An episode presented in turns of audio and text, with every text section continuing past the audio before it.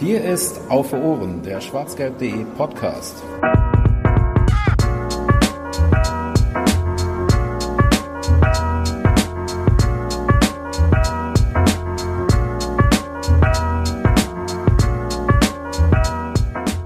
Der BVB ist im Moment in aller Munde, aber wir reden hauptsächlich natürlich über die Profis, die auf Rang 1 der Bundesliga-Tabelle stehen, die Bayern weggefegt haben, im Moment Länderspielpause haben und deswegen ähm, ja, einfach, wie gesagt, in aller Munde sind und sehr viel Aufmerksamkeit bekommen. Aber das ist heute mal nicht Thema von Auf Ohren Nummer 50. Herzlich willkommen dazu. Wir wollen uns heute mit sogar. Jubiläumsausgabe, genau. Wir wollen uns heute mit etwas ähm, beschäftigen, das unter der Profiabteilung stattfindet. Und nein, es sind nicht die Amateure, sondern wir gehen noch einen Schritt runter, beziehungsweise wollen mal auch noch klären, ob das überhaupt noch ein Schritt runter ist. Wir reden über die Jugend, über die Zukunft beim BVB. Und ähm, dafür haben wir uns zwei Gäste eingeladen. Vorher möchte ich allerdings noch mal Jens vorstellen, der auch wieder in der Leitung ist. Hallo Jens. Hallo. Und dann gibt es einen sehr empfehlenswerten Twitter-Account, wenn man sich denn für Borussia Dortmund an sich und vor allen Dingen die Jugendarbeit beim BVB äh, interessiert. Denn die Jungs von BVB Jugend, at BVB Jugend, ähm, berichten regelmäßig über die Spiele und äh, dementsprechend auch über die Spieler vom BVB. Und davon sind heute zwei bei uns zu Gast. Das ist einmal der Niklas. Hallo Niklas. Hallo in die Runde. Und einmal der Moritz. Hallo, schönen Abend. Und vielleicht, jetzt habe ich gerade schon gesagt, ähm, BVB Jugend ist euer Twitter-Account. Ähm, für diejenigen da draußen, die jetzt zum ersten Mal von euch hören, weil sie euch irgendwie noch nicht gefunden haben auf Twitter, soll es ja geben. Ähm, kann mir einer von euch beiden mal erklären, ähm, wie es dazu kam, dass ihr diesen Twitter-Account ins Leben gerufen habt? Ähm, das hat im Jahr 2015, wenn ich mich jetzt recht erinnere, angefangen, ähm, wo wir einfach der Meinung waren, also wir, das ähm, sind grundlegend eine Gruppe, eine kleine Gruppe von BVB-Fans, die sich ähm, ja im teilweise auch ein bisschen privat kennt, aber vornehmlich so im Internet eben im Zuge verschiedener Fußballforen, BVB-Foren etc. sich kennengelernt hat und wir waren eben der Meinung, dass es dort im Jugendbereich bei Borussia Dortmund ein gewisses Informationsdefizit besteht und wahrscheinlich das Interesse an der Jugendarbeit des BVB deutlich größer ist als das Angebot, was eben auch damit zusammenhängt, dass die Jugendabteilung des BVB ja durchaus deutschlandweit bekannt ist, immer wieder äh, gute Spiele hervorgebracht hat ähm, und auch eben eine gewisse Relevanz für das Profiteam hat. Ähm, ja, und aus dieser Überlegung heraus ist dann die Idee, die Idee entstanden, dass wir das einfach selbst in die Hand nehmen, dass äh, wir eben versuchen, so gut es uns irgendwie möglich ist, weil wir das eben dann nur in der Freizeit machen können, neben Studium, neben Beruf, neben Familie, Freundin, Freunde etc. Äh, eben so gut wie möglich äh, ja über die Spiele zu berichten, ähm, halt auch dann immer Live-Ticker anzubieten von den Spielen und darüber hinaus auch, äh, falls wir weitergehende Informationen haben, was Spiele angeht, was eventuell Transfers angeht, etc., ähm, ja, eben die Fans ähm, mit diesen Informationen versorgen wollen. Ähm, wir haben mittlerweile auch schon zwei Interviews geführt, einmal mit dem zum damaligen Zeitpunkt U19-Coach äh, Hannes Wolf und letztes Jahr mit dem U17-Trainer Sebastian Gebhardt. Ähm, genau, und das ist so die Intention und der Bereich, in dem wir uns dann da bewegen. Das klingt so ein bisschen wie schwarzgelb.de. ja, stimmt eigentlich, ja. ja. Was verbindet euch denn mit äh, der BVB-Jugend? Also ihr habt gerade gesagt, euch ist aufgefallen, dass es ein ähm, Defizit gab, ein Informationsdefizit und dass nicht viel darüber berichtet wurde. Aber das war ja nicht der einzige Grund, warum ihr jetzt gesagt habt, wir machen das mit der Jugend ein bisschen genauer. Da muss man ja auch selbst dann erstmal ein gewisses Interesse an der, an den Jugendmannschaften und den Spielen daran auch haben.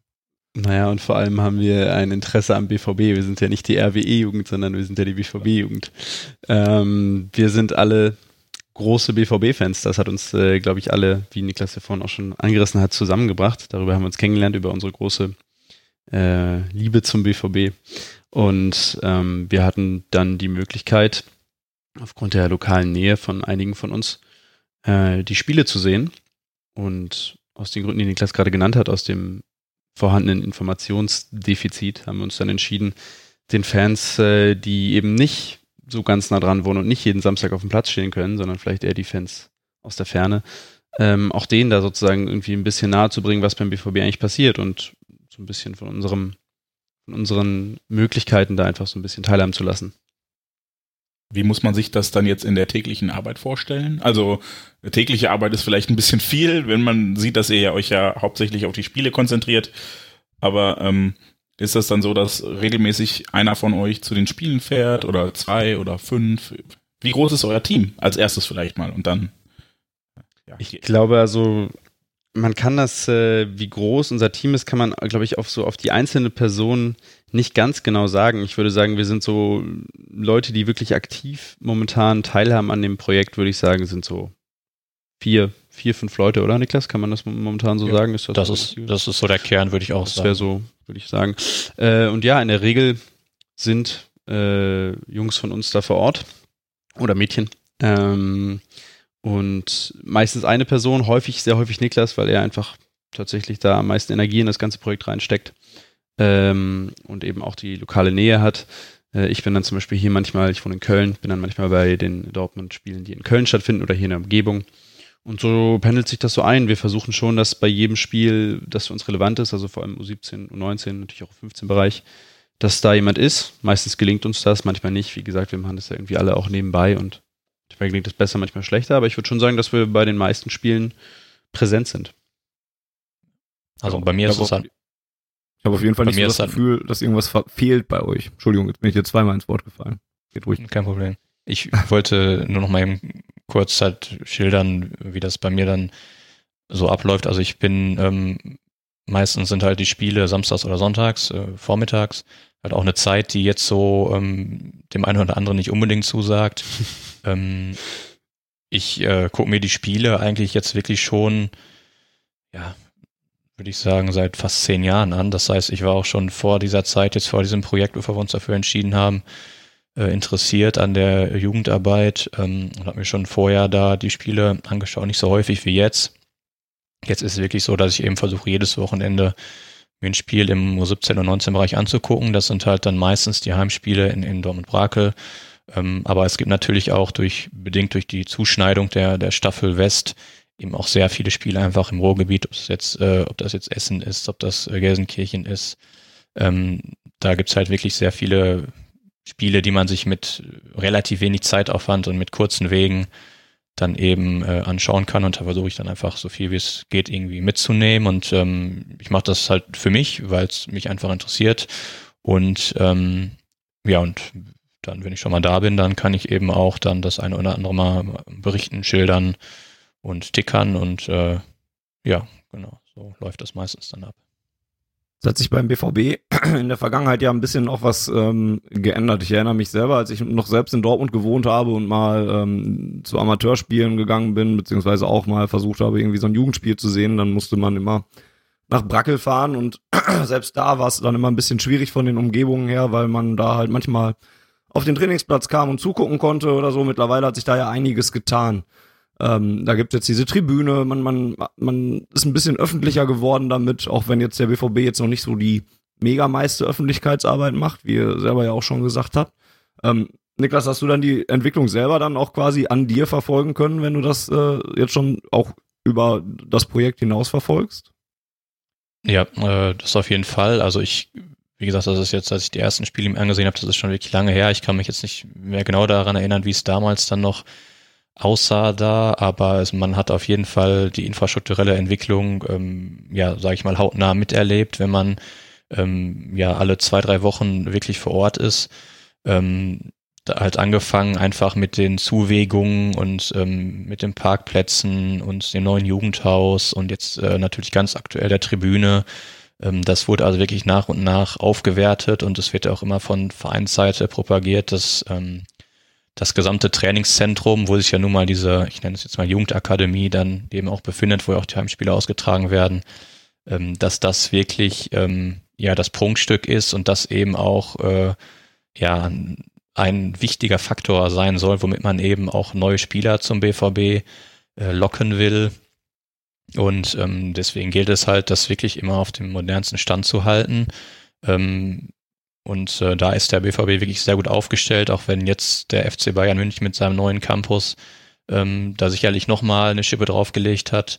Ähm, der BVB jetzt aber wiederum auch wieder nachzieht. Also ähm, da schaukelt man sich auch immer gegenseitig so ein bisschen hoch, was die nationale Konkurrenz angeht. Ähm, aber das ist auf jeden Fall schon mittlerweile wirklich ein hochmodernes, infrastrukturell ähm, sehr gut äh, erschlossenes Gelände. Und ähm, ja, kann man sich auf jeden Fall gut angucken und macht einen guten Eindruck.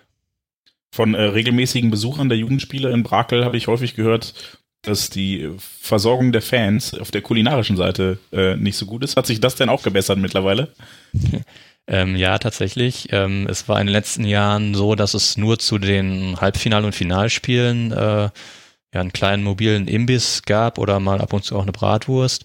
Ähm, dann gab es auch einen kleinen Kaffeeraum mit einem Getränkeautomaten, der aber auch wieder irgendwie ein bisschen abseits lag und äh, ja, Toiletten natürlich und das war's. Ab dieser Saison ist es so, dass es regelmäßig zu jedem Spiel, zumindest im U17 und U19 Bereich, ähm, offiziellen mobilen Verkaufswagen des BVB gibt.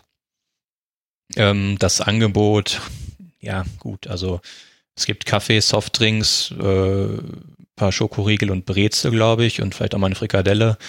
Ähm, gut, ist jetzt nicht die Welt, aber ähm, über die Preise wollen wir dann auch mal nicht reden, aber ähm, es reicht auf jeden Fall in diesem Rahmen. Also es ist, es ist okay auf jeden Fall. Ähm, Natürlich würde ich mir manchmal wünschen, dass es wie in Bochum vielleicht auch mal eine schöne Currywurst gibt, aber ähm, es ist auf jeden Fall ein Fortschritt und äh, es hat sich gebessert, ja.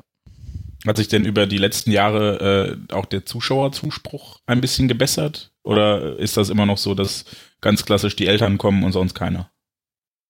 Ähm, es sind auf jeden Fall, also es ist sehr gemischt, würde ich sagen. Also es, es sind viele Eltern da, das merkt man auf jeden Fall.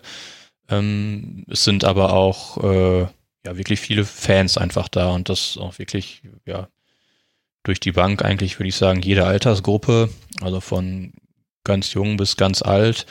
Ähm, die Anzahl der Zuschauer möchte ich jetzt nicht die Hand für ins Feuer legen, aber ich würde schon sagen, dass das Interesse da insgesamt auch ein bisschen gestiegen ist. Ähm, letztendlich wahrscheinlich durch die Tribüne einfach auch nochmal jetzt ein bisschen, weil es eben auch dann eine komfortablere Möglichkeit gibt, das Spiel zu verfolgen, da man eben sitzen kann, hm, wobei ich meist sogar lieber stehe, muss ich ganz ehrlich sagen.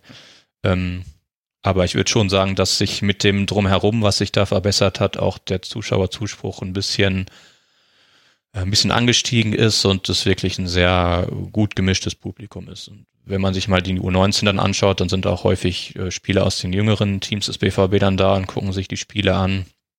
Oder das ähm, Funktionsraum oder der Geräteraum ähm, ist ja auch quasi direkt am, am Platz. Ähm, man kann auf den Platz schauen, da sieht man auch schon mal den einen oder anderen Profi oder einen Kiwatzk oder so da mal aus dem Fenster schauen, die sich dann die Spiele angucken. Also ähm, es ist auf jeden Fall schon durch die Bank ein ganz gutes Interesse da. Und man darf ja auch nicht vergessen. Achso, ja. Äh, ich hätte noch kurz angefügt, dass man äh, natürlich auch nicht vergessen darf, dass auch in der heutigen Zeit auch die professionelle Seite nochmal deutlich stärker vertreten ist als vielleicht vor zehn Jahren auch nochmal. Also dass du auch nochmal viel mehr äh, Leute aus dem Fußballmanagement, nenne ich es mal, hast, dass du viel mehr Berater hast, dass du von den Ausrüstern immer Leute hast, die dabei sind, dass du äh, im Scouting auch von anderen Fußballvereinen nochmal deutlich mehr Leute am Rand hast als vor ein paar Jahren. Also auch die Seite hat ja deutlich zugelegt und in der Konsequenz auch zur Erhöhung der Zuschauerzahlen beigetragen. Hat sich euer Kontakt zum BVB denn äh, auch geändert? Beziehungsweise, wie war das am Anfang? Gab es überhaupt mal einen? Hat man euch wahrgenommen dass in, in Form von, da sind jetzt welche, die dann auch regelmäßig zu unseren Jugendspielen kommen? Geht man da so in der Masse unter? Und, und wie sieht es jetzt im Jahr 2018 aus? Äh, ich weiß jetzt gar nicht genau, wann und in welchem Rahmen genau der erste Kontakt jetzt zum BVB entstanden ist. Also wir haben 2015, ich glaube vor der Saison damals angefangen, uns das eben überlegt, da was zu machen. Dann haben wir im Sommer oder Herbst 2015 das erste Interview mit Hannes Wolf, meine ich, geführt, wenn ich mich da jetzt nicht total vertue. Und zumindest äh, auf die, über diese Schiene kam dann halt der erste Kontakt zum BVB zustande, eben durch die Interviewanfrage. Ähm, das ging damals noch ähm, mit einer, war, hat, war relativ langwierig und relativ viele Umwege genommen, um dann letztendlich den Ansprechpartner zu haben, den man da braucht. Ähm, da gab es den ersten offiziellen Kontakt zum BVB und dann gab es auch irgendwann halt auf Twitter, dass man sich eben gegenseitig gefolgt ist, mal so ein paar Retweets dann vom, vom offiziellen BVB-Account, ähm, was so ja ein paar wichtige Spieleergebnisse, jetzt mal so ein Derby oder sowas angeht. Ähm, und dann jetzt eben in der, letzten, in der letzten Zeit hat sich der Kontakt dann eben über Jens Volke äh, intensiviert, der dann auch wirklich unser Mittelsmann ist, sage ich mal, der eben Kontakt dann wirklich zum, zum BVB herstellt, beziehungsweise unser Kontaktmann dort ist. Ähm, Wenn es eben zum Beispiel um Interviewanfragen geht oder auch andere Dinge, die wir jetzt vielleicht in nächster Zeit noch vorhaben, ähm, hat sich da über ihn unser Kontakt mit dem BVB schon intensiviert jetzt mittlerweile, wobei wir halt immer noch mit dem BVB offiziell eben nichts zu tun haben und ähm, ja, das nach wie vor irgendwie so unser eigenes Ding ist, aber wir haben da mittlerweile durchaus den einen oder anderen Kontakt und äh, ja, stehen in Kontakt miteinander, ja. Wie sieht das Feedback aus, was ihr von den äh, Zuschauern oder nicht Zuschauern, von den äh, Followern kriegt? Ihr habt jetzt über 5000 Leute seid ihr mittlerweile ähm, stark auf Twitter. Äh, ihr habt noch eine Facebook-Seite, ähm, sei auch nochmal der äh, Form halber erwähnt, nicht nur Twitter also. Ähm, wie, wie nehmt ihr das wahr? Merkt ihr auch selber, dass das Interesse unter den Leuten wächst, sogar in der Vergangenheit? Also ich habe schon das Gefühl, dass es extrem gut aufgenommen wird. Ich finde, 5000 Follower auf Twitter ist eine richtig große Zahl, von der ich nie gedacht hätte, dass wir sie erreichen, als wir damit angefangen haben äh, weil es einfach immer noch nur Jugendfußball ist und ähm, das Interesse an, an Jugendfußball im Vergleich natürlich zum professionellen Fußball immer noch äh, relativ marginal ist. Also ich bin schon sehr überrascht, dass überhaupt so viel äh, Interesse auf uns stößt äh, und habe schon das Gefühl, dass es sehr gut angenommen wird. Ähm, ich weiß auch, dass einige Spieler und auch Eltern von Spielern des BVB uns auch verfolgen und äh, happy drüber sind, wenn man bei uns was zu le irgendwie lesen kann zu den Spielen, die stattfinden, wo dann vielleicht auch die eigenen Kinder mitgespielt haben. Also ich glaube schon, dass äh, das Interesse von Fans, aber auch von allen drumherum ähm, wirklich da ist und dass ähm, das sehr gut angenommen wird und äh, unsere Follower, manche mehr, manche weniger, sicherlich sehr dankbar sind darüber, dass man bei uns ein bisschen was lesen kann, was man sonst vielleicht einfach nicht zu lesen bekommen würde. Definitiv. Und deswegen schon mal eine absolute Folgeempfehlung äh, an die Zuhörer. Werde ich aber äh, sicherlich zum Ende der Ausgabe auch nochmal ähm, drauf zurückkommen. At BVB Jugend. Also, ähm, bevor wir jetzt mal wirklich auch so ein bisschen dann über, äh, nicht nur über euch reden, sondern tatsächlich über den Jugendfußball, den der BVB denn bietet. Wir wollen uns da heute ein bisschen auf die zwei großen Mannschaften ähm, konzentrieren, auf die U19 und die U17 oder wie man A-Jugend und B-Jugend früher oder auch heute noch teilweise sagt. Ähm, bevor wir dazu kommen, allerdings ähm, könnt ihr uns vielleicht noch ein bisschen darüber aufklären, was denn da drunter so passiert. Also vielleicht was passiert in, den C, äh, in der C-Jugend, in der U16. Gibt es da noch irgendwas Interessantes zu berichten, was euch in der letzten Zeit aufgefallen ist? Also von irgendwelchen U9-Mannschaften oder so brauchen wir jetzt, glaube ich, heute nicht unbedingt anfangen. Ähm, sehr gerne. Niklas, willst du erstmal anfangen? Ähm, ja, also grundsätzlich kann man zum U14, U15 Bereich beim BVB sagen, dass ähm, in der letzten Saison, und das zeichnet sich jetzt auch in dieser Saison wieder ab, ähm, der BVB, was hier den, den Fußballwesten angeht, wirklich ähm, absolut dominant ist. Also ähm, ich habe jetzt die Punktzahl und die Tordifferenz nicht mehr genau im Kopf, aber das waren in der letzten Saison wirklich äh, ja, herausragend souveräne Meisterschaften in Anführungszeichen, die man da äh, in seiner Staffel ähm, erringen konnte. Mit teilweise auch haushohen Siegen gegen äh, ja eigentlich direkte Konkurrenten. Also in dem U14 und 15 Bereich dominiert der BVB wirklich äh, absolut. Da ist natürlich dieser Vergleich, dieser nationale Vergleich noch nicht so gegeben, weil es jetzt diese Endrunden nicht gibt. Ähm, es gibt vielleicht mal das eine oder andere Turnier in den Vorbereitungsphasen, wo man sich ähm, mit nationalen oder teilweise auch internationalen Gegnern misst und auch da ist schon, wenn man sich mal die Ergebnisse jetzt äh, einfach mal anschaut, äh, schon den Eindruck, dass auch äh, in diesem in diesem Rahmen der BVB in dieser Altersklasse wirklich äh, eine große Rolle spielt. Ähm, aber ähm, ja, das ist wirklich, also diese Jahrgänge, die sind beim BVB wirklich äh, ganz, ganz stark aufgestellt und da kommt eigentlich, äh, zumindest hier aus, aus der Region, ähm, ja, man möchte fast sagen, bei weitem keine andere Mannschaft ran, auch kein Schalke, kein Leverkusen, kein Köln. Ähm, genau, das ist so mein Eindruck äh, oder das, was man zur 14 U15 sagen kann. Und ähm, dann gibt es natürlich euch, die U16. Ja. Entschuldige, äh, würdet ihr euch zutrauen, ein, ein, eine Begründung dafür abzuliefern? Also ist der BVB, hat der einfach äh, viel Glück, dass in Dortmund sehr viele talentierte Fußballer aufwachsen oder wie genau muss ich mir das vorstellen? Oder könnt ihr zu dem in dem Alter noch gar nicht so viel sagen? Ist schwer, würde ich sagen, in dem Altersbereich das schon so genau zu sagen. Ich glaube, Glück ist auf jeden Fall, ist natürlich ein Faktor, aber ist bei weitem natürlich nicht der einzige. Ich glaube, da kommen viele Sachen zusammen. Ähm, natürlich auch Dinge, die sich dann in den höheren Jahrgängen auch bemerkbar machen. Ähm, der BVB hat einen guten Namen, das heißt, du kannst natürlich auch schon äh, in der C-Jugend, auch in U15 schon gut an, an, an Talente aus der Region herantreten und die versuchen vom Verein zu überzeugen. Das äh, findet ja auch schon statt.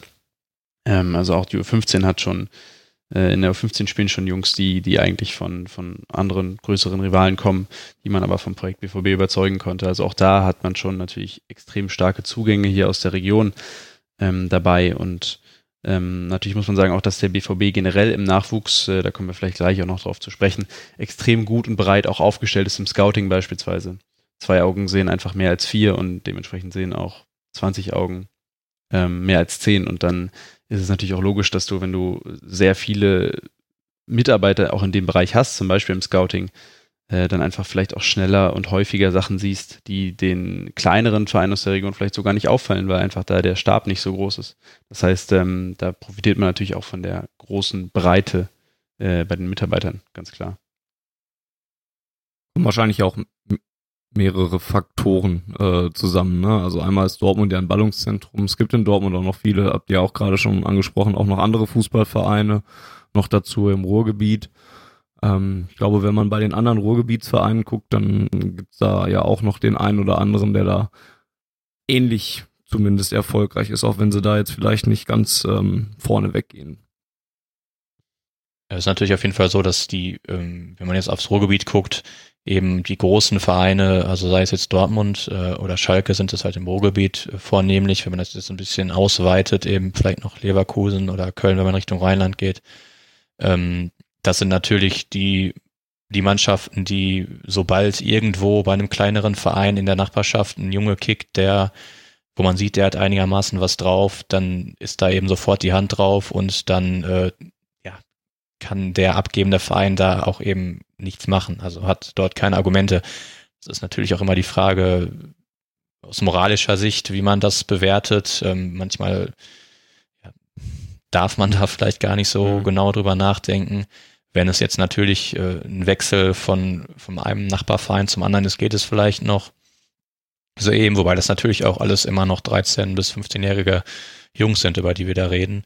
Aber ähm, ja, wie gesagt, sobald da irgendwo in der Nachbarschaft äh, ein, ein Talent äh, ja, entdeckt wird, was einigermaßen kicken kann, dann wechselt der eben sofort zum BVB, zu Schalke, zu Leverkusen und da ist dann eben einfach die Frage, wer ist eben zur richtigen Zeit am richtigen Ort und auch, was Moritz gerade schon sagte, wer hat eben auch die Möglichkeiten durch entsprechende Scouts etc., äh, sich dort eben ja immer und schnellstmöglich zu informieren und ähm, ja, so kommt dann eben eins zum anderen und das spielt dann alles da hinein, dass der BVB da eben momentan äh, ja so eine überragende Rolle spielt. Bleiben wir doch mal dann kurz für einen Moment noch bei der U16 kleben, ähm, weil es da ja auch so langsam anfängt in einen, ähm, naja, nicht Profibereich zu gehen oder so, aber in, in, in einen pro professionelleren, kompetitiveren Bereich. Ähm, was gibt's denn zu denjenigen zu sagen, die da jetzt in der derzeitigen U15 kicken und da auch immerhin die Bundesliga äh, Staffel West äh, anführen, der C-Junioren. Ungeschlagen. Ja, ähm, U16 jetzt oder U U15, genau. das ist ein Unterschied. Ach so, ja, Ach so. stimmt. Genau, da gibt sogar noch den Unterschied. Ja, dann erklär uns doch erstmal den Unterschied und äh, dann schauen wir weiter. Also die ähm, U16 ist quasi eine zweite U17 sozusagen. Also ähm, da es eben die zweite Mannschaft ist, in Anführungszeichen, darf sie nicht in der Bundesliga spielen, weil nicht zwei Teams vom BVB ähm, eben in der gleichen Liga spielen dürfen. Deswegen spielt die U16 in der Verbandsliga, ist es meine ich. Dort spielen unter anderem auch noch die U16-Mannschaften von Schalke und von Bochum. Das sind, glaube ich, die einzigen, die hier noch eine U16 haben, wenn ich das gerade richtig im Kopf habe. Paderborn, Ähm, aber das ist, ja, das ist vielleicht dann, ja.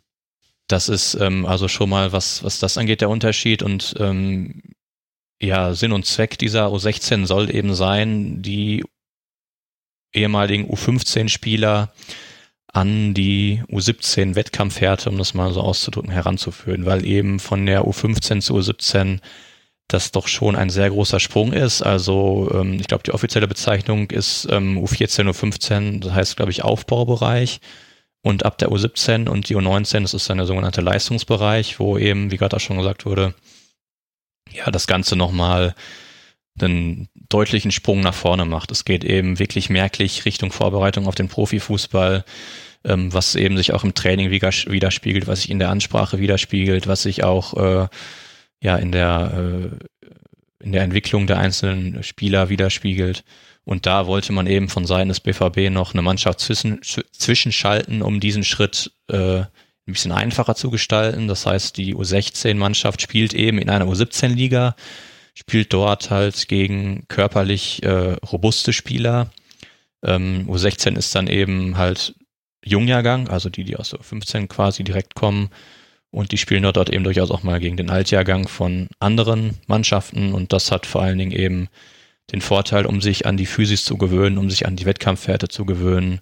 Und ähm, ja, das ist der Sinn und Zweck, warum diese U16 installiert wurde und ähm, warum auch die meisten Spieler aus der U15 den Umweg über die U16 gehen. Es gibt immer mal wieder Spieler, auch äh, im jetzigen Jahrgang, die die U16 quasi überspringen. Ähm, das sind, äh, ist aber eigentlich eher die Ausnahme als die Regel, weil man von Seiten des BVB auch sagt, man möchte die Spieler wirklich dort haben, wo sie ihres Jahrgangs entsprechend auch hingehören. Weil man eben wirklich äh, aus jedem Jahrgang einfach die beste Mannschaft formen möchte und da nicht immer Spieler hin und her schieben möchte. Ähm, aber manchmal ist es eben für die Entwicklung der einzelnen Spieler einfach besser, wenn sie eventuell woanders unterfordert wären, dass sie dann eben schon den Sprung zum Beispiel von der U15 direkt in die U17 machen.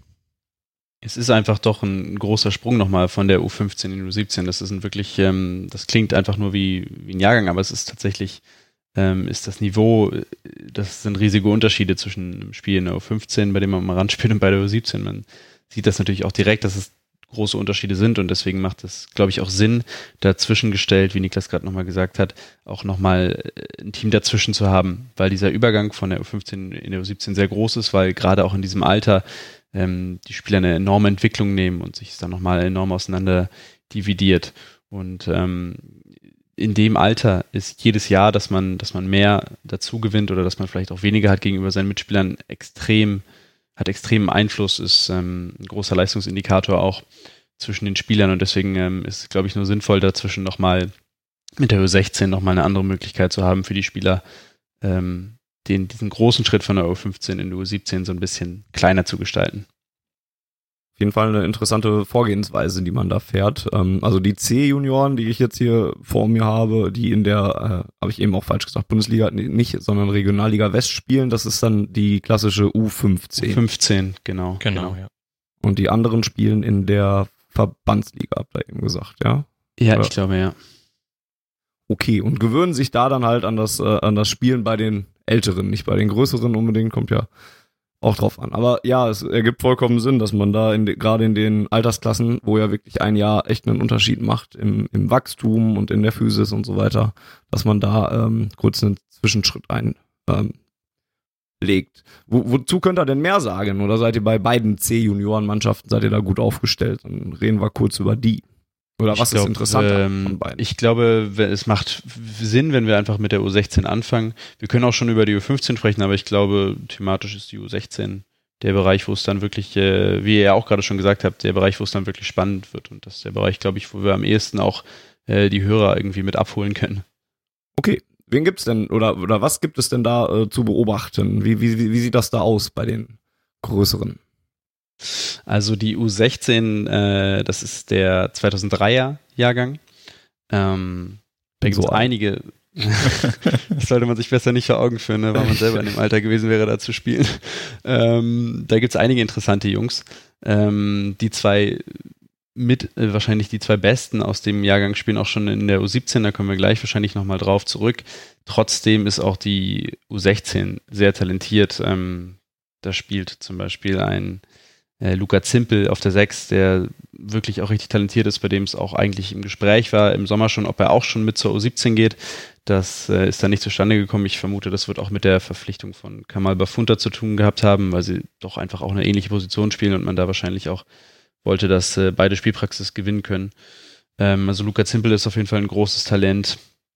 Äh, Leon Semic ist äh, ein Außenverteidiger, der regelmäßig für den DFB nominiert wird und jetzt auch in der, äh, in der Nationalmannschaft ähm, auch getroffen hat beim, beim Wochenende jetzt. Ähm, aber da gibt es durch die Bank weg einiges an, an großem Talent. Ähm, da braucht man sich keine Sorgen machen.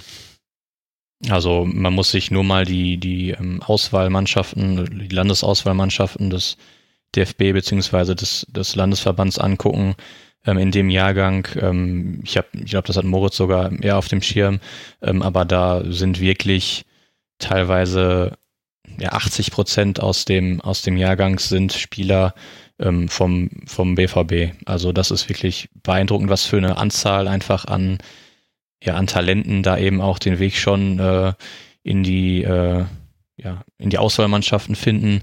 Und das spricht ja auch eigentlich schon für sich. Also Moritz hat jetzt gerade zwei Spieler ähm, schon aufgeführt, die da vielleicht nochmal ein bisschen herausstechen, aber es ist wirklich einfach ja, eine enorme Dichte an, an Talenten, ähm, die äh, ja wirklich schon äh, für diese Region hier, aus dieser Region hier herausstechen und wo auch eben andere Mannschaften wie jetzt äh, die größten Konkurrenten aus, aus Schalke ähm, oder Leverkusen, vielleicht noch Köln, ähm, halt auch nicht im Ansatz mithalten können. Ja, ich habe im, im, im Sommer das, ähm, den Länderpokal gesehen in Duisburg. Der Länderpokal, für alle, die, die das noch nicht gehört haben, ist sozusagen so eine Art äh, Wettbewerb, in dem die Bundeslandauswahlen, beziehungsweise bei größeren Bundesländern die, die Kreise äh, gegeneinander spielen. Da spielt dann beispielsweise Brandenburg gegen Bayern oder Brandenburg gegen den Mittelrhein oder der Niederrhein äh, gegen Südbaden. So in der Richtung. Und das ist sozusagen das erste Mal ein Gradmesser, wo man, wo man sehen kann, auch äh, wie die Bundesländer und auch die Vereine dementsprechend aufgestellt sind im, im komplett nationalen Bereich. Und da habe ich eben diesen Jahrgang, diesen 2003er-Jahrgang auch in diesem Sommer gesehen. Und bei der Auswahl Westfalen äh, waren tatsächlich, glaube ich, 80 Prozent der Spieler vom BVB. Und ähm, in Westfalen ist zum Beispiel auch, sind die Kollegen aus dem Norden, aus Gelsenkirchen, äh, natürlich auch inbegriffen. Also da sieht man schon, ähm, dass der BVB auch in diesem Jahrgang die Auswahl dominiert und Schalke in dem Bereich, muss man einfach sagen, wirklich abgehängt hat. Ich glaube, das kann ich ohne neutrale Brille sagen. Da werden wir bestimmt auch gleich noch zu, drauf zu sprechen kommen. Aber der BVB hat den FC Schalke im Moment in der Jugendarbeit abgehängt, das kann man sagen. Nicht nur in der Jugendarbeit. Ähm. ich ich habe jetzt nochmal also eine etwas ketzerische Frage. Glaubt ihr, ähm, die Jungs sind so gut, weil sie beim BVB spielen oder glaubt ihr, der BVB hat sie geholt, weil sie so gut sind? Also ich, ich stelle mir halt bei ähm, so Jugendmannschaften immer die Frage, wie viel ist da tatsächlich, okay, der kommt aus Dortmund und wir haben den hochgezogen und wie viel ist da, ja, alles klar, dann haben wir halt den Jungen aus Kaiserslautern gelockt, weil wir der Mutter einen Job verschafft haben. Gerade jetzt, das, weil, weil. Man kriegt es so wenig mit da in dem Bereich, meinst du auch, ne? Also da ja, geht wobei, das noch so unter. Ja. ja, wobei gerade ja bei, bei Football Leagues zum Beispiel der, der Fall von dem Mhm. äh, von, von Red Bull nochmal irgendwie publik wurde, dass dann da auch äh, Beratergelder flossen, die in dem Alter noch gar nicht fließen dürfen und so weiter. Will ich gar nicht zu tief eindringen, weil ich auch fürchte, ihr habt nicht den Einblick, aber ähm, ja, würd, würdet ihr jetzt sagen, ähm, dass das wirklich noch sehr regional ist, was da passiert, oder ist das schon so, dass der BVB auf der Ebene bereits anfängt, Talente aus ganz Deutschland oder vielleicht sogar Europa zusammenzusammeln? Ich denke, da muss man schon sagen, dass es durchaus auch Letzteres ist. Also natürlich ähm, besteht ein großer Teil ähm, der Dortmunder Jugend, auch in der U15 und U16 noch aus regionalen Talenten, aber da ist dann auch die Frage, was regional bedeutet. In der U15 und U16 spielen auch schon viele Talente, die beispielsweise aus dem Münster, Münsterländer Raum kommen oder aus, äh, ja, aus Oberhausen oder eben aus Leverkusen und dem Raum hier im, im Mittelrhein oder im Niederrhein. Ähm, das heißt, da ist natürlich die Frage, was bedeutet regional?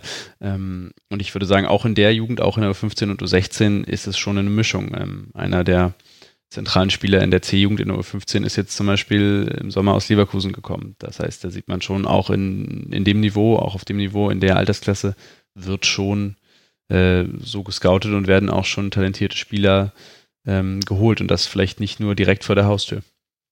Und das, um nochmal eben jetzt das vielleicht an diesem Beispiel ein bisschen zu verdeutlichen, ähm, dieser C-Jugendspieler äh, Cissé aus, aus Leverkusen, bei dem Transfer gab es also durchaus auch schon äh, ja einiges an Konfliktpotenzial zwischen den beiden Vereinen. Ähm, da wird also durchaus auch schon in dem Alter mit Taten, Bandagen gekämpft. Ähm, es gab auch, man hat auch ähm, in dem in dem Altersbereich vor ein oder zwei Jahren äh, ein, zwei Spieler aus Hannover geholt beispielsweise, Ansgar Knauf und äh, Lloyd Kufur, ähm, die jetzt beide mittlerweile in der U17 spielen. Ähm, also das ist durchaus auch schon, dass man in dem Bereich auch schon national, auch schon national guckt und eben, äh, selbst wenn es dann um regionale äh, Talente geht, da dann auch durchaus schon mal ein bisschen aggressiver vorgeht, jetzt eben am Beispiel äh, Cissé. Ähm, also da wird durchaus schon mit harten Bandagen gekämpft. Ja, das ist natürlich immer dann eine Geschichte, ja, ähm, wo man dann immer so ein bisschen zwiegespalten ist. Ne? Also einerseits möchte man natürlich, dass sein Verein da äh, ja die besten Talente, sage ich mal, sich an Land zieht, um einerseits eben die Qualität der Jugendmannschaft zu erhöhen, andererseits aber eben auch dann perspektivisch auf die Profimannschaft äh, eventuell da äh, das eine oder andere Talent äh, eben zu verpflichten. Andererseits hat man natürlich auch immer so ein bisschen im Hinterkopf, dass es eben alles noch 14-, 15-jährige Jungs sind, die ein soziales Umfeld haben etc. Und ähm, ja, es ist immer, es ist ein bisschen schwierig in dem Bereich, das muss man auf jeden Fall sagen bin mir sehr sicher, dass wir heute nochmal über Mokoko sprechen werden. ähm, und wenn man sich überlegt, dass äh, der Junge mit, mit zwölf Jahren aus Hamburg nach Dortmund gegangen ist, beantwortet das die Frage ja eigentlich auch schon ein Stück. Also der stammt ja aus Hamburg und ist bei St. Pauli aufgewachsen in der Jugend und dann, wie gesagt, mit zwölf Jahren nach Dortmund gegangen. Ähm, man kann auch in Hamburg Fußball spielen lernen, glaube ich. Also vielleicht, wenn man sich jetzt die A-Mannschaft anguckt, dann nicht so ganz so gut, aber ein bisschen lernen kann man da schon auch was. Ähm, das heißt, auch in dem Bereich, wie gesagt, wenn es die Möglichkeit gibt, äh, ein richtig gutes Talent zu kriegen, ähm, dann ist es, glaube ich, tatsächlich einfach inzwischen äh, in der heutigen Zeit zweitrangig, wie alt es ist, sondern da geht es darum, wenn du die Möglichkeit hast, ein Top-Talent an Land zu ziehen, dann machst du es. Ähm, das ist, das ist so, wie es ist. Das macht die Konkurrenz auch. Niklas hat es gerade schon gesagt, wie man moralisch und ethisch dazu steht. Steht nochmal auf einem ganz anderen Papier, aber aus, aus rein wettbewerbstechnischen Gründen ähm, passiert das eben. Ähm, ja.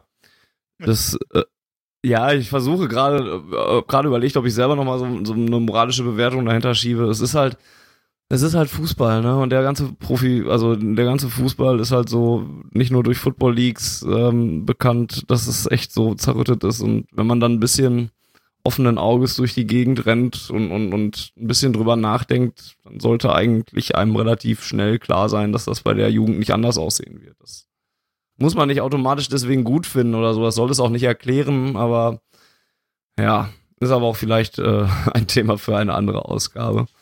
Ähm, Schade, ich hätte jetzt noch eine Nachfrage gehabt. Ja, bitte, dann mach sie gerne noch. Ähm, ich, ich hole ein bisschen aus. Ein, ein guter Freund hat mir eine Anekdote erzählt, weil er auch äh, Jugendtrainer ist in, in gewissen Bereichen und dann auch mal scoutet für, für Vereine hier aus meiner Region. Und ähm, hat dann mal erzählt, dass, dass ein etwas größerer Verein in Nordrhein-Westfalen dann einen Spieler äh, dreimal die Woche über, ich glaube, 80, 90 Kilometer zum Training hat fahren lassen. Ähm, was dann natürlich auch, äh, wenn ich mir diesen Arbeitsalltag vorstelle, der, die Schule hört auf, dann holt den jemand ab, dann macht er auf der Autobahn seine Hausaufgaben, trainiert, fährt wieder nach Hause. Das ist natürlich schon ein krasser Einschnitt. Ähm, was ich dann aber viel krasser fand, ist, ähm, dass dieser Spieler sich dann irgendwann verletzt hat und der Verein ihn daraufhin dann relativ krass hat fallen lassen. Ähm, glaubt ihr, dass der BVB da seiner Verantwortung gerecht wird, die er dann hat? Also es gibt natürlich die Möglichkeit mit, mit Internat und mit Jugendhaus, das ja auch von der Familie Kleinsteiber jetzt auch schon ein paar Jahre geführt wird, ähm, dass man da Strukturen schaffen kann, die vielleicht ein bisschen freundlicher sind, als der muss jeden Tag drei Stunden Auto fahren, um zum Training zu kommen. Ähm, aber wie ist so eure Beobachtung über die letzten Jahre, was mit, mit aussortierten Spielern passiert? Habt ihr das Gefühl, man geht da gut mit um oder ist das wirklich dieses Haifischbecken Bundesliga, was man ja eigentlich kennt, dass das schon bei 15, 16, 17-Jährigen anfängt? Wenn nicht sogar noch weiter unten. Ich glaube, dass mh, mm, der, der Fall zum Beispiel Dario Scuderi, ähm, von dem ihr ja wahrscheinlich auch schon gehört habt, ähm, da vielleicht ein Ansatz ist, wo man sagt, okay, ein Spieler, der sich in der U19 sehr schwer verletzt, ähm, bei dem eigentlich äh, ziemlich klar ist, dass es dann mit äh, Leistungssport, mit Bundesliga-Fußball, Zweitbundesliga-Fußball jetzt vermutlich sehr eng wird, wo der Verein dann trotzdem sich sehr bemüht hat, ähm, dem Spieler eine, eine erfolgsversprechende Zukunft, nenne ich es mal, irgendwie mitzugestalten, äh, sicherlich äh, irgendwie Anlass dazu gibt, zu vermuten, dass es beim BVB äh, vielleicht besser bestellt ist in dem Bereich als bei anderen Vereinen. Insgesamt, naja, glaube ich trotzdem, dass der BVB auch im Jugendbereich jetzt äh, keine Wohlfahrtsorganisation ist, aber kann ich ehrlich gesagt hier auch aus meiner Position schlecht bewerten. Also Scuderi ist sicherlich ein Beispiel, was man da erwähnen kann. Patrick Fritsch ein anderes, der ja dann quasi das gleiche, mehr oder weniger das gleiche Schicksal hatte, wo es eben aufgrund von Verletzungen dann nicht mehr gereicht hat, wo man eben von Vereinsseite den Jungen jetzt unterstützt, was äh, ja, zweiten Ausbildungsweg, sage ich mal, angeht.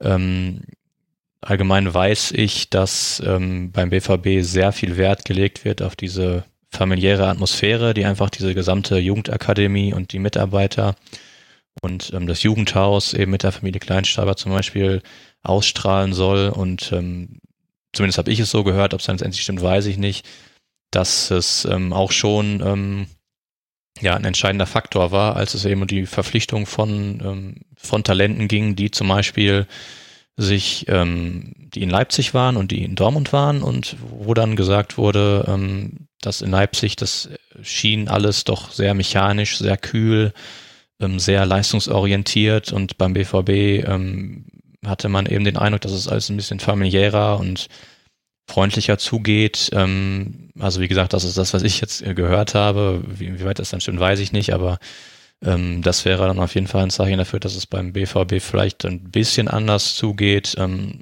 natürlich, irgendwo muss man immer aussortieren. Ähm, irgendwo muss man einem Spieler dann immer sagen, äh, es geht hier für dich nicht weiter.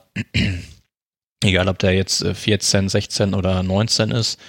Ähm, aber auch da glaube ich oder weiß ich teilweise, dass man eben dann beim BVB auch noch guckt, dass man einen geeigneten Nachfolgerverein für den Jungen eben findet ein, ein Verein, der eben seinem Leistungsniveau entspricht und wo er dann vielleicht sogar über Umwege ähm, eventuell nochmal äh, ja, seine Karriere fortsetzen kann. Wenn man jetzt über den WVB spricht, dann kann das zum Beispiel mal der Homburger SV sein, wo meines Wissens nach auch schon zwei, drei Spieler jetzt in den letzten Jahren, die eben beim BVB aussortiert wurden, in Anführungszeichen, dort äh, Fuß gefasst haben.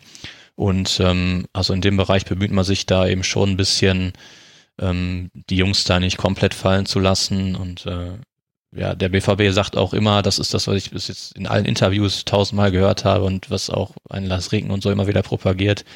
Ähm, der BVB versucht aus jedem Spieler äh, den besten Spieler zu machen, der er sein kann. Das heißt, ähm, wirklich auch irgendwie eine individuelle Förderung und eben wirklich jedem einzelnen Spieler die optimale Entwicklung zu gewährleisten. Und das ist ja auch schon was, was man, glaube ich, nicht in allen Vereinen ähm, so findet, dass wirklich jeder Spieler berücksichtigt wird in der Entwicklung. Und ähm, wo es dann letztlich reicht, ist natürlich eine andere Frage. Klar, für den einen oder anderen ändert es dann äh, im Westfalenstadion und für den anderen wiederum dann irgendwie in der Regional- oder Oberliga.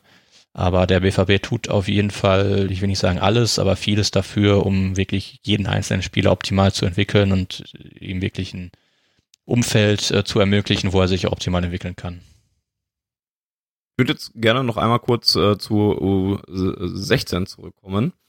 Ähm, da hattet ihr eben eindrucksvoll schon aufgeführt, dass da die Auswahlmannschaften auch nun mal sehr stark von äh, Spielern von Borussia Dortmund ähm, durchzogen sind und besetzt sind. Ähm, das klang für mich so ein bisschen schon fast so nach dem goldenen Jahrgang, den man auf jeden Fall genauer im, im äh, Blick haben sollte, der von 2003 eben. Das, was vielleicht mal der Jahrgang war, wo mittlerweile beim BVB Jakub Brun Larsen und Christian Pulisic rausgekommen sind oder wo damals auch äh, Felix Passlack noch drin war oder so. Das war der Jahrgang, den man verfolgen sollte. Ist das dann jetzt die U16 oder ähm, kommen wir gleich, wenn wir über die U17 und die U19 reden, noch zu vielversprechenderen Jahrgängen? Ich glaube, das ist ähm, tatsächlich ein, Luxusproblem, wenn man jetzt gefragt wird nach dem, nach dem besonderen Jahrgang. Ähm, der 2003-Jahrgang ist extrem gut, weil das ja auch der Jahrgang ist, in dem äh, Mokoko sich bewegt, auch wenn er offiziell 2004er ist, aber äh, im Prinzip spielt er ja auch ähm, für die 2003er, beziehungsweise momentan auch schon 2002er, aber das heißt, mit den Jungs, die richtig gut sind aus dem 2003er-Jahrgang, wird auch er in den künftigen Jahren noch zusammenspielen. Ähm, also lange Rede, kurzer Sinn, der 2003er-Jahrgang ist sehr stark. Ähm, aber auch der 2001er-Jahrgang zum Beispiel ist wirklich gut. Und auch das, was jetzt äh, an, an internationalen Jungs dazugekommen ist, dazu verpflichtet wurde, wie Kamal Bafunta, der 2002er-Jahrgang zum Beispiel ist, ähm, ist wirklich äh, auf ganz hohem Niveau. Das heißt, ich glaube, die nächsten U17-Auswahlen und die nächsten U19-Auswahlen, zumindest in den nächsten zwei, drei Jahren, werden das, was wir momentan so sehen, durchaus auch halten können. Also ich gehe schon davon aus, dass auch die nächsten Jahre starke Dortmunder Mannschaften in U17 und U19 bereithalten werden. Also ich glaube, man kann schon sagen, dass der komplette Bereich 2000 bis 2003 äh, vielversprechend ist. Da gibt es einiges, was, was nachkommt, einiges äh, an großem Talent. Und ich bin sehr gespannt darauf zu sehen, wen wir davon vielleicht irgendwann mal äh, in der Profimannschaft oder zumindest im Profitraining mal sehen. Dann gehen wir doch den Schritt weiter in die äh, B-Jugend, in die U17. Das passt ja ganz gut, nachdem du sie gerade schon angesprochen hast. Ähm, die sind aktuell auf Platz 1 der Bundesliga. Ich muss mal gerade meinen Hustenbonbon an die Seite schieben. Deswegen äh, hört sich das gerade leicht komisch an. Die sind auf Platz 1 der Bundesliga, jetzt wieder, haben Leverkusen wieder überholt, äh, ungeschlagen. 30 Punkte aus 12 Spielen, also ähnlich souverän, äh, wie es eigentlich die Profis schon vormachen. Ähm, wie sah denn so die bisherige Saison aus? Was gibt es zu U17 noch zu sagen, noch und vielleicht noch ohne über, obwohl es wahrscheinlich kann man nicht über diese U17 reden, ohne über Mukoko zu reden, oder? Na, ich versuch's mal. Ähm, also, ja, es ist auf jeden Fall, wenn man sich alleine die Punkte und auch das Torverhältnis anguckt, von 43 zu 7, ähm, der ist auf jeden Fall eine sehr, sehr starke Saison. Also als einzige Mannschaft in der Staffel West noch keine Niederlage, neun Siege, drei Unentschieden. 43 geschossene Tore, wobei sich da Leverkusen und Köln in ähnlichen Regionen bewegen. Mhm. Ähm, also es ist auf jeden Fall eine sehr, sehr starke Saison der U17-Mannschaft des BVB. Ähm, wobei das momentan nicht dazu führt, dass sie da vorne wegmarschieren, weil Leverkusen und Köln eben da durchaus Schritt halten können ähm, was die Punkte angeht und auch was die Offensivpower äh, angeht. Dortmund hat auch das direkte Duell gegen Leverkusen 1-1 äh, gespielt, gegen Köln auch 1-1, wenn ich das richtig ja. im Kopf habe. Das ist auch hat also diese Woche, beiden ja. direkt, genau, diese beiden direkten Duelle auch nicht gewinnen können, was jetzt nicht, was jetzt kein Vorwurf sein soll, aber was einfach zeigt, dass eben ähm, da an der Spitze ähm, ja durchaus diese drei Mannschaften eben ungefähr über das gleiche Leistungsniveau verfügen, beziehungsweise momentan noch äh, nah beieinander sind. Und dann, wenn man dann äh, auf den Viertplatzieren guckt, der VfL Bochum ist dann wieder fünf, sechs Punkte dahinter. Also da kommt dann so ein kleiner Sprung. Aber die Top 3, das ist wirklich ein ganz, ganz enges Rennen und ich glaube auch, dass das bis zum Ende so bleiben wird. Die ersten beiden Mannschaften aus dem Westen äh, ziehen in die Endrunde ein. Ich bin eigentlich relativ guter Dinge, dass die U17 des BVB dabei sein wird, aber es wird auf jeden Fall anders als vielleicht in der U19 ähm, bis zum Ende durchaus äh, ja eine spannende Angelegenheit, glaube ich. Wenn ich euch jetzt richtig verstanden habe, ist äh, Moritz ja auch derjenige, der dann so ein bisschen noch mal bei Leverkusen oder Köln vorbeischaut. Ähm, haben die dann auch äh, dementsprechend einen so guten Jahrgang oder eine so gute Jugendarbeit, dass sie da dann deswegen mithalten können? Ja, ja, klares Ja an der Stelle. ähm, der FC äh, aus Köln hat tatsächlich in der U17 einen extrem starken Jahrgang. Wahrscheinlich der stärkste Jahrgang, den man dort in den letzten fünf bis zehn Jahren hatte. Ähm, die spielen unglaublich starken Fußball. Die haben, wie gesagt, vor zwei Wochen äh, in Dortmund noch gespielt und ein 1-1 geholt. Da haben aber auch mehrere Leistungsträger gefehlt. Ähm, das heißt, wenn dann in der Rückrunde der BVB nach Köln muss, äh, wird das auf jeden Fall ein ganz heißer Tanz. bei dem ich äh, den BVB auch nicht unbedingt in der Favoritenrolle sehe. Auch trotz Mukoku. Ähm, also auch die Kölner haben äh, einen extrem starken Jahrgang in dem Bereich. Generell eine starke Jugendarbeit im Moment. Ähm, und auch die Leverkusener haben mehrere wirklich richtig gute Jungs dabei und spielen auch eine starke Runde. Ähm, das heißt, der Tabellenstand erklärt sich eben nicht nur darin, dass äh, die restliche Konkurrenz so schlecht wäre und es so leicht wäre, äh, die Punkte zu holen gegen die anderen Mannschaften, sondern dass diese drei Mannschaften tatsächlich auch einfach einen deutlichen Schritt vor den anderen liegen und äh, alle drei eine starke Saison spielen. Ja, und dann habe ich ja gerade schon gesagt, äh, Niklas, äh, kommen wir wahrscheinlich nicht umher, äh, über die U17 zu reden, ohne über Yusufa Mukoko zu reden. Der ist 2004 Jahrgang, also könnte, hab, habt ihr ja gerade schon gesagt, könnte auch noch viel tiefer spielen und spielt schon mit U, mit 17-Jährigen mit. Ähm, wie sicher sind wir uns denn, dass er so alt ist, wie er sein soll? Ähm, also ich bin auf dem Stand, solange mir keiner das Gegenteil beweist, ähm, glaube ich, dass er so alt ist. Ähm, und ähm, wenn ich mal versuche, ein bisschen objektiv an die Sache ranzugehen, wenn ich ihn mir zum Beispiel mal im Vergleich zu seinen Mitspielern anschaue, was äh, die Statur angeht, was die Größe angeht, ähm, dann sehe ich da eigentlich nichts, was den Verdacht begründen würde, dass er jetzt da irgendwie, dass da man da irgendwelche falschen Angaben ähm, über sein Alter äh, tätigt, weil also er ist in der Mannschaft definitiv nicht der, definitiv nicht der Größte, ganz im Gegenteil, er gehört eher zu den kleineren in der Mannschaft.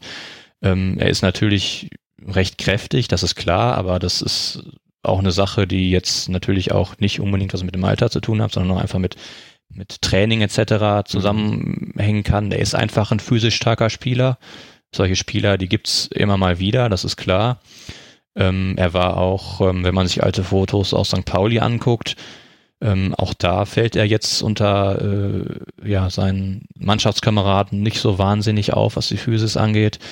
Ähm, also ich glaube oder will einfach mal glauben, dass er wirklich einfach äh, ja für sein Alter ein außergewöhnliches Talent ist, ähm, der einfach unglaubliche physische Voraussetzungen mitbringt, was was Kraft angeht, was vor allem aber auch Tempo und Dynamik angeht. Ähm, also das ist mein Stand zu dem Thema. Ja.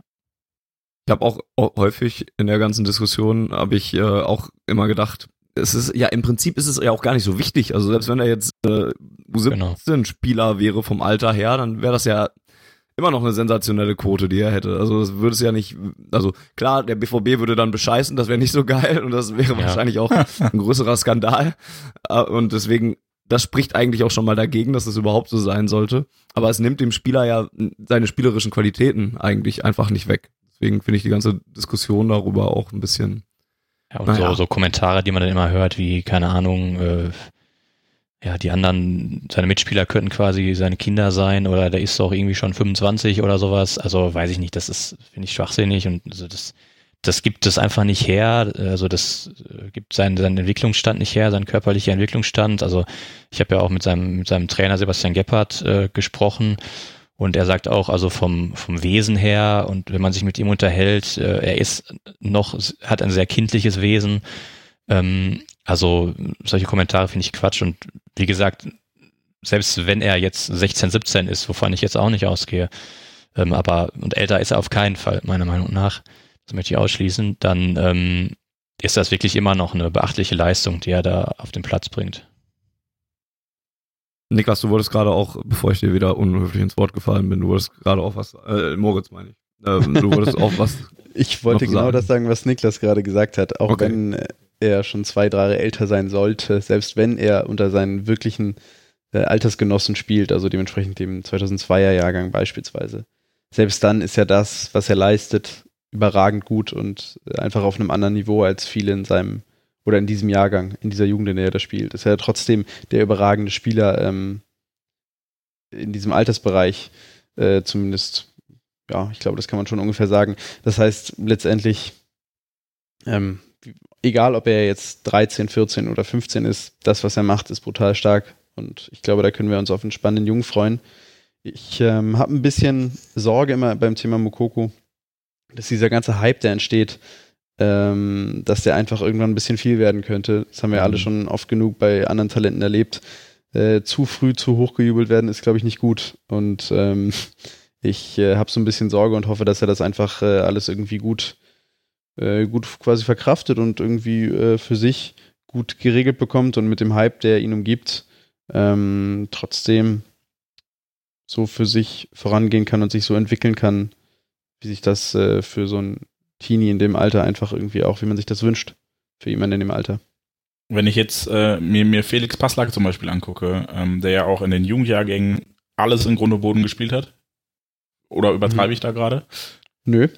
Ähm, Nö. Und der dann jetzt tatsächlich äh, irgendwie nicht so recht Fuß fassen kann im Profifußball. Also weder in, in Hoffenheim, wo er ausgeliehen war, noch jetzt in, in England.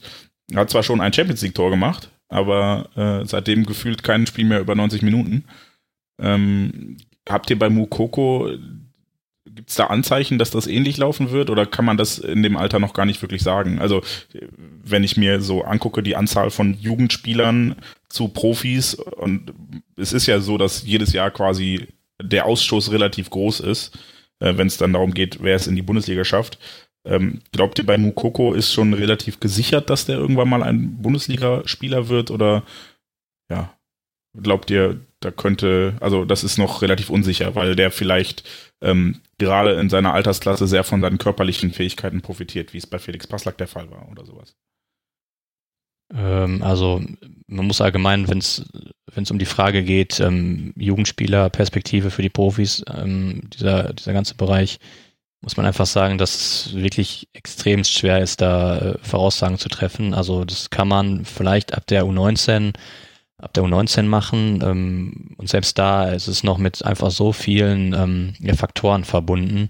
Ähm, es kann einfach nur mal damit zusammenhängen, wer jetzt gerade da wo Trainer ist. Es ist zum Beispiel die Frage, ob es Jakob Huhn Larsen beim BVB diese Entwicklung, diese Chance genommen bekommen hätte, wenn jetzt Lucien Favre da nicht Trainer gewesen wäre. Also es hängt wirklich von sehr vielen Faktoren ab und es ist sehr schwer, da ähm, eine einigermaßen valide Aussage zu treffen. Im U17-Bereich natürlich nochmal ungleich schwieriger, weil die eben nochmal ein, zwei Jahre jünger sind. Okay, dann, dann lass es mich anders formulieren.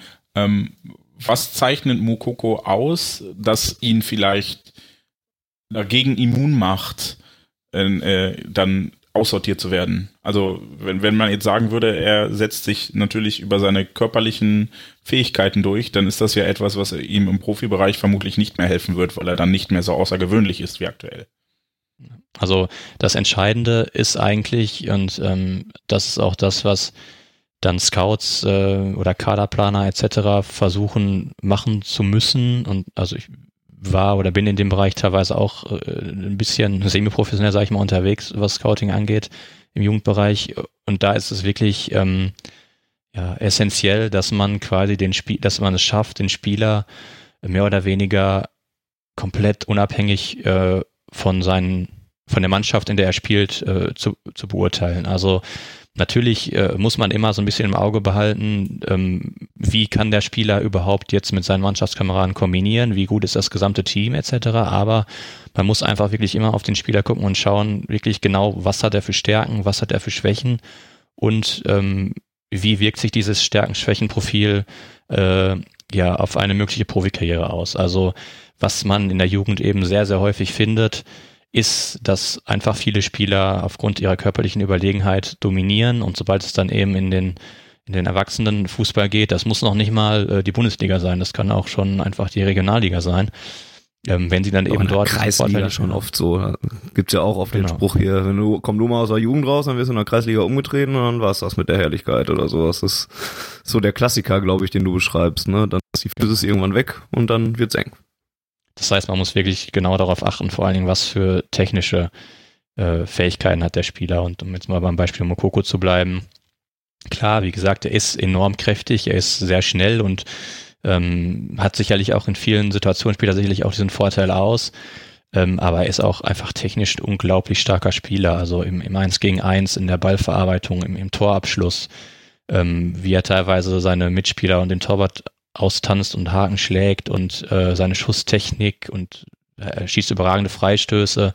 Ähm, also äh, das ist wirklich ab von den physischen Voraussetzungen, die er mitbringt, schon äh, einfach ein herausragendes Gesamtpaket. Und ähm, deswegen von der Seite aus ähm, beurteilt, ähm, sehe ich momentan die Gefahr nicht, dass sich das irgendwie, ähm, dass sich seine physische Überlegenheit irgendwann erledigt und er dann quasi nicht mehr auf die Reihe bekommt, weil er eben einfach vom Gesamtpaket, was, was die Technik angeht, etc., ähm, ja, wirklich einfach insgesamt äh, ein herausragender Spieler ist und das eben auch, äh, wir hatten gerade bei Felix Passlack gesprochen, ähm, Felix Passlack äh, war, ja, war in vieler Munde, was meiner Meinung nach aber hauptsächlich daran lag, dass er in ja, wenigen, aber dafür sehr präsenten, entscheidenden Spielen, zum Beispiel in Endrundenspielen wie Deutsche Meisterschaft etc., ähm, wirklich äh, brilliert hat, stark aufgespielt hat, äh, dort eben einer breiten Masse aufgefallen ist, es Presseartikel gab äh, über den neuen Götze und was weiß ich, was völliger Schwachsinn ist, allein schon der Position äh, her und den äh, technischen Voraussetzungen, von den technischen Voraussetzungen her, ähm, gab es eben einen großen Hype. Aber äh, ich zum Beispiel, der ihn damals auch schon öfter gesehen hat, also jetzt nicht nur in der Endrunde, sondern auch mal, keine Ahnung, Samstagsvormittags beim Wuppertaler SV, ähm, hat, ich habe schon gesehen, dass es durchaus schwierig werden könnte für ihn im Profibereich, weil er eben ähm, ja doch schon augenscheinlich technische Defizite hatte, ähm, was äh, die Ballverarbeitung angeht, ähm, was das Passspiel angeht. Ähm, und da konnte man damals, wenn man ihn wirklich regelmäßig gesehen hat, schon die Befürchtung haben, dass das eng wird und dass das eventuell beim BVB nicht reichen wird. Also ähm, Passlack ist wirklich meiner Meinung nach das Beispiel für einen Spieler, der im Jugendbereich durch äh, seine Physis, ähm, durch seine, ja, es ist schwer zu beschreiben, was ihn da ausgezeichnet hat. Also es, war nicht ich glaub, so, dass Mentalität ist da auf jeden Fall auch ein Punkt. Ich glaube, die kann man ihm ja. nicht absprechen. Das auf jeden Fall. Ähm, Mentalität und ich einfach. Glaube, das ja, sag. Das und natürlich das, das Schaufenster und das Training, das man in Dortmund hat, ne, das äh, hat er ja alles zusammengespielt. Und da, wenn, du, wenn du einen talentierten Spieler hast mit einer tollen Statur, mit einer guten Mentalität bei einem guten Verein, da kann man eben auch ähm, mal einiges zeigen oder da hat man eben auch vielleicht die Chance, ähm, den Eindruck zu erwecken, dass man äh, ein richtiges Top-Talent ist. Und das hat sich dann bei Felix Pastak bisher eben leider herausgestellt, dass es vielleicht nicht ganz so der Fall war auch so ein bisschen bestimmt doch auch von, von seinem Jahrgang generell profitiert und von, von Pulisic und von Larsen, die da noch mit, mitgespielt haben. Bonic, ja. Klar. Richtig, richtig. Ähm, ja, ein absolut talentierter Jahrgang der 98er. Ähm, klar, das ist, äh, war der letzte richtig goldene Jahrgang, wenn man so möchte. Ähm, und davon hat er natürlich sicherlich auch profitiert, aber er hat eben, und das hat Niklas ja gerade auch gesagt, damals tatsächlich diese Spiele auch entschieden. Er hat damals das Endspiel gegen die TSG Hoffenheim, ich glaube 2016 mhm. muss es gewesen sein, entschieden. Ähm, da hat bei der TSG Hoffenheim auf der anderen Seite damals ein Dennis Geiger brilliert, der inzwischen fester Bestandteil des Kaders und eigentlich auch der ersten Elf in Hoffenheim ist. Äh, und da hat Felix Passlack äh, absolut brilliert und das Spiel für Dortmund entschieden. Also er hat damals natürlich schon auch Anlass gegeben, daran zu glauben, dass das tatsächlich ein richtig tolles Talent ist. Und ähm, ich glaube auch, dass seine Entwicklung noch nicht, noch nicht zu Ende ist. Ich glaube nur, das hat Niklas ja gerade auch schon ausgeführt, dass es vielleicht mit dem ganz obersten Regal einfach ein bisschen eng wird. Niklas, jetzt glaubst du daran, dass was bei Mukoko ein bisschen besser aussieht? Ähm, trotzdem hat er doch bestimmt auch noch so ein paar Bereiche, an denen er arbeiten muss. Also die jetzt vielleicht nicht Schwächen von ihm sind, aber wo er sich noch steigern muss. Was würdest du denn da ins Feld führen? Das ist tatsächlich schwierig. Ähm, man könnte vielleicht sein Kopfballspiel anführen. Also natürlich dann, was den Offensivkopfball angeht. Der erwachsen vielleicht noch wahrscheinlich. Ne? Ja, ist die Frage, ob er mit 20 noch wächst. Ne? ähm, nee, aber ähm, das wäre vielleicht so, ich glaube, das sagt er auch selber von sich. Und dann hat man manchmal schon so den Eindruck, also das ist jetzt aber wirklich sehr vorsichtig formuliert von meiner Seite, weil das wirklich nur mein persönlicher Eindruck ist, dass er manchmal so ein bisschen dievenhaft schon auftritt auch. Also, mhm. dass er sich mal so ja doch relativ häufig mal die Einzelaktion rausnimmt und vielleicht dann mal bei Ballverlust nicht direkt hinterhergeht und vielleicht auch mal ein bisschen meckert und äh, schnell frustriert ist und sowas. Ähm, gut, er ist jetzt auch Kapitän äh, der, U der U17, äh, glaube ich, oder ist das Hetemi? Da bin ich mir gerade nicht so sicher. Auf jeden Fall ist er. Hetemi, er, ich glaube, es ist Hetemi. Ja, ich meine auch. Dann ist er Vizekapitän, spielt auf jeden Fall, was die Hierarchie angeht, da auch jetzt eine große Rolle in der Mannschaft muss also auch Verantwortung übernehmen und ähm, vielleicht versucht man ihn da bei diesem Weg auch so ein bisschen ähm, in dieser Schiene ein bisschen einzunorden. Ähm, aber ähm, also grundsätzlich fällt mir jetzt nicht viel ein, was ich bei ihm als Schwäche bezeichnen würde, aber das wären jetzt so zwei, drei Dinge, ähm, an denen er vielleicht noch arbeiten könnte, ja. Moritz, du? Hast du, hast du noch was, wo, wo, ähm, wo er besser ich, werden könnte? Hm, ich würde eigentlich eher in die gleiche Kerbe schlagen hm. wie äh, Niklas. Ich würde auch sagen, dass äh, er nimmt sich eben viele Einzelaktionen raus, was aufgrund seiner Qualität äh, auch einfach irgendwie logisch ist und äh, natürlich auch konsequent. Wenn man einen Spieler wie ihn hat, dann muss man ihn noch einsetzen und dann muss man ihm auch zugestehen, sich die Einzelaktionen zu suchen. Aber manchmal hat man natürlich dann schon das Gefühl, dass er vielleicht doch sehr mit dem Kopf durch die Wand rennt oder dass er sich dann vielleicht ein Dribbling gegen sehr viele Leute zutraut, wo vielleicht einfach ein, ein Abspiel die bessere Lösung gewesen wäre. Aber ich glaube eben, das ist äh, auch ein Grund seines, also das hängt ja auch mit seinem Talent zusammen. Im Moment äh, funktioniert das alles sehr gut und ich glaube, da muss man ihm im Moment auch diese Freiräume lassen. Die Frage ist, ob er, wenn er irgendwann Mitspieler hat, die, äh, die mit seinem Niveau besser mithalten können, ob er dann äh, auch in der Lage ist, solche Situationen so zu lösen, dass es auch für die Mannschaft dienlich ist. Aber er ist ja noch sehr jung und äh, ich glaube schon, dass man äh, auch darauf hinwirken wird, ihn in solchen Entscheidungen auch nochmal ein bisschen zu sensibilisieren. Jetzt gibt's in der U17 auch noch einen Spieler, den ihr schon ein paar Mal auch schon äh, in die Runde geworfen habt, der auch verpflichtet wurde, Kamal Bafunta. Ähm, ist das so der, der zweite Player to watch hinter Mukoko dann? Ist auch ein Player to watch, würde ich sagen. Okay. Ich glaube, äh, Kamal Bafunta, ja, ist natürlich äh, aufgrund seiner Verpflichtung ähm, im Zentrum der, der Berichterstattung, wenn es sie denn gibt. Und ähm, auch berechtigterweise, weil er sportlich einfach wirklich äh, ein wichtiger Faktor auch für die Mannschaft ist und auch der Mannschaft schon einige Punkte gesichert hat, die sie ohne ihn vielleicht nicht gesichert hätte. Aber ich glaube, dass auch Spieler wie Hitemi, den wir auch gerade schon angesprochen haben, mhm. oder Dennis Lüttgefrier, die, der als 2003er, also eigentlich als U16-Jahrgang jetzt schon in der U17 spielt, dass das auch sehr, sehr große Talente sind. Ähm, da gibt's äh, und auch noch ein, zwei andere, die man da jetzt nennen könnte. Also ich glaube, klar, Bafunter steht da ähm, irgendwie im Fokus, aber ich glaube, da tut man einigen anderen Unrecht, wenn man da nur ihn äh, noch heraushebt. Also ich, ich würde generell so ein bisschen das Mittelfeld einfach äh, in der U17 wirklich herausheben. Also es wird wirklich meist ein 4-3-3 gespielt, ähm, mit eben auf der 6 dann Kammer Bafunta und die beiden Halbpositionen dann mit Dennis Lütke-Free und mit Rilien Tetemi. Und ähm, das ist einfach, das sind alles drei einfach individuell betrachtet, äh, wo ich, große Talente, die sich auch mit ihren Fähigkeiten da im, in dem Dreier-Mittelfeld sehr gut ergänzen. Also Bafunta wirklich ein ähm, klassischer Sechser eigentlich, der teilweise auch auf der Acht spielt, aber eigentlich von seinem Stärken-Schwächen-Profil wirklich ein Sechser, weil er ist enorm stark in der Balleroberung.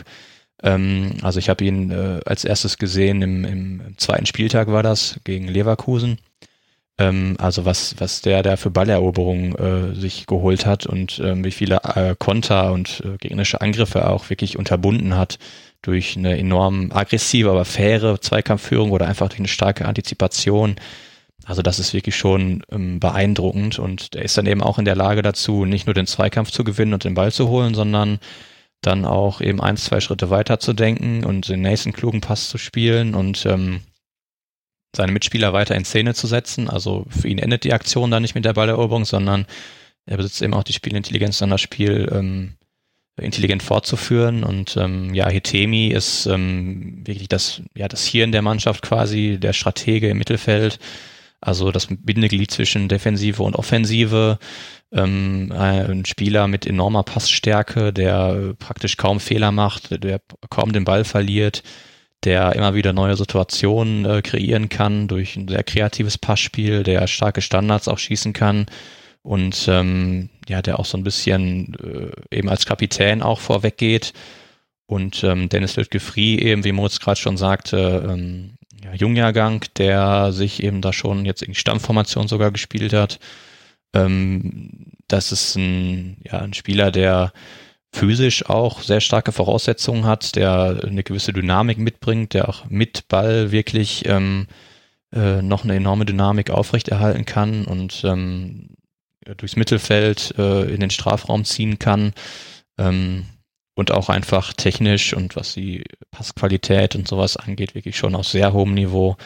Also das ist wirklich ein Mittelfeld, was ja sehr viel Spaß macht, wo sich wirklich die einzelnen Spieler sehr gut ergänzen und wo man eigentlich alle drei wirklich im Auge behalten sollte.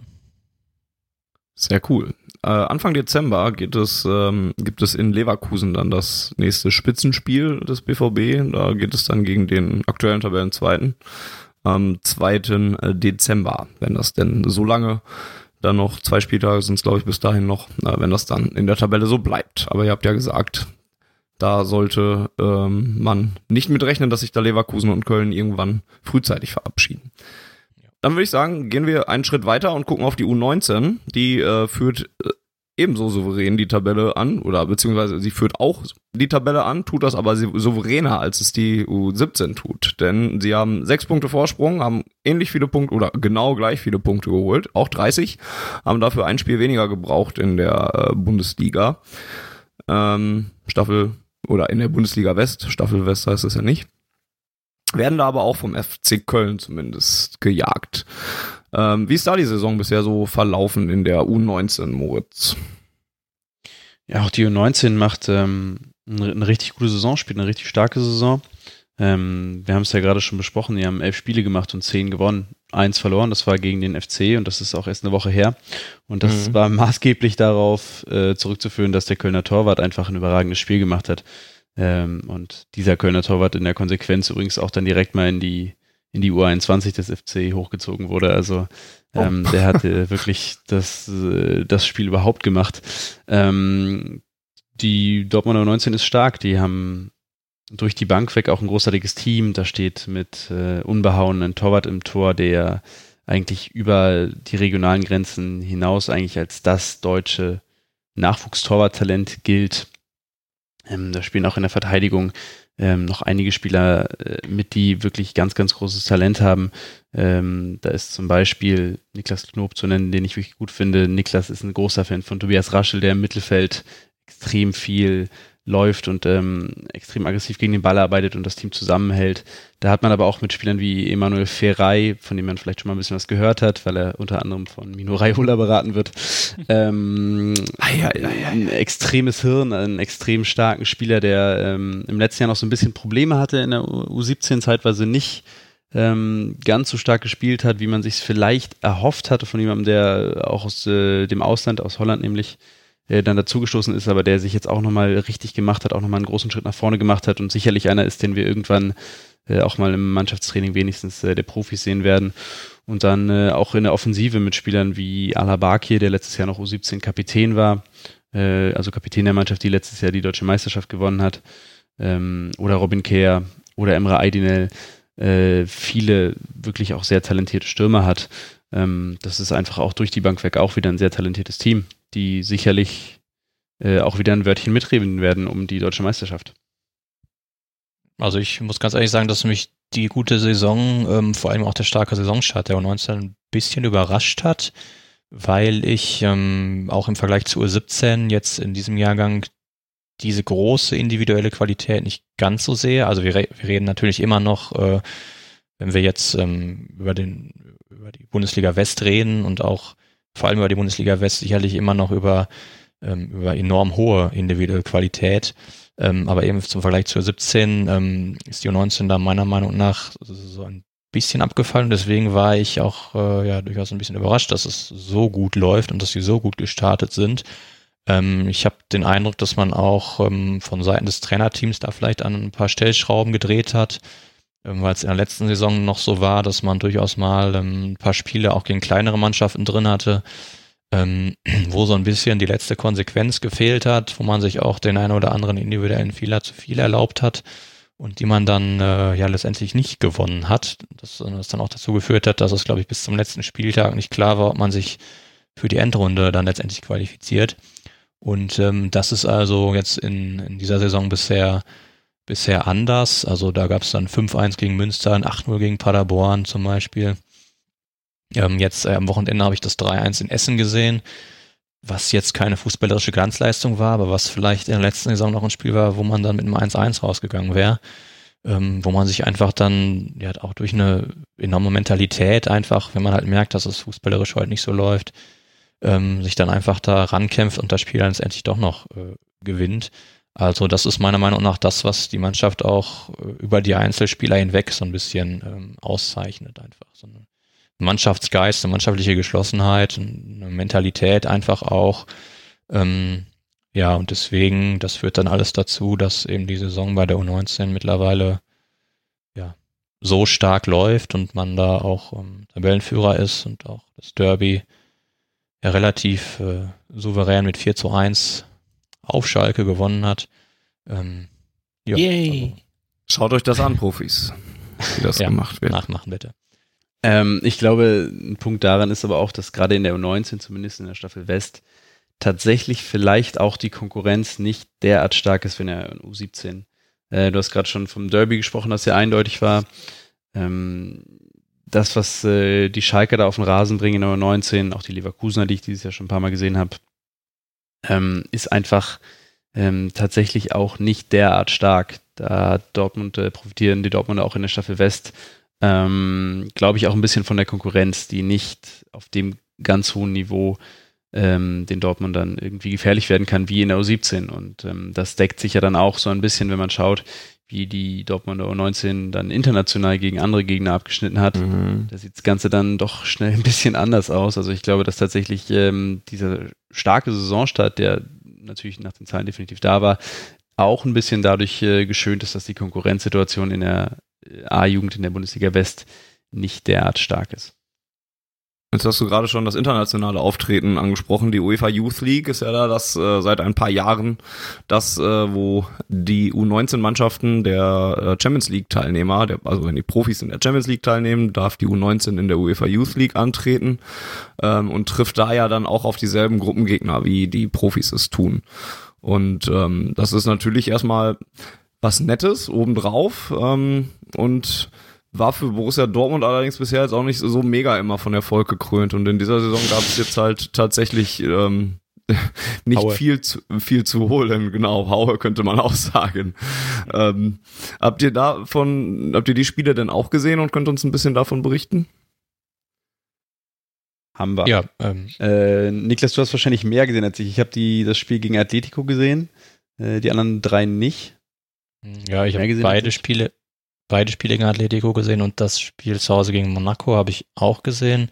Ähm, erster Spieltag war in Brügge ein 1 zu 1, was ich jetzt selber nicht gesehen habe, wo aber ein anderer von unserem Team vor Ort war und ähm, ja, war wohl ein Spiel, ähm, was man jetzt, wo man mit dem Punkt, glaube ich, ganz zufrieden sein kann, was am Ende, was man am Ende auch noch hätte verlieren können durchaus.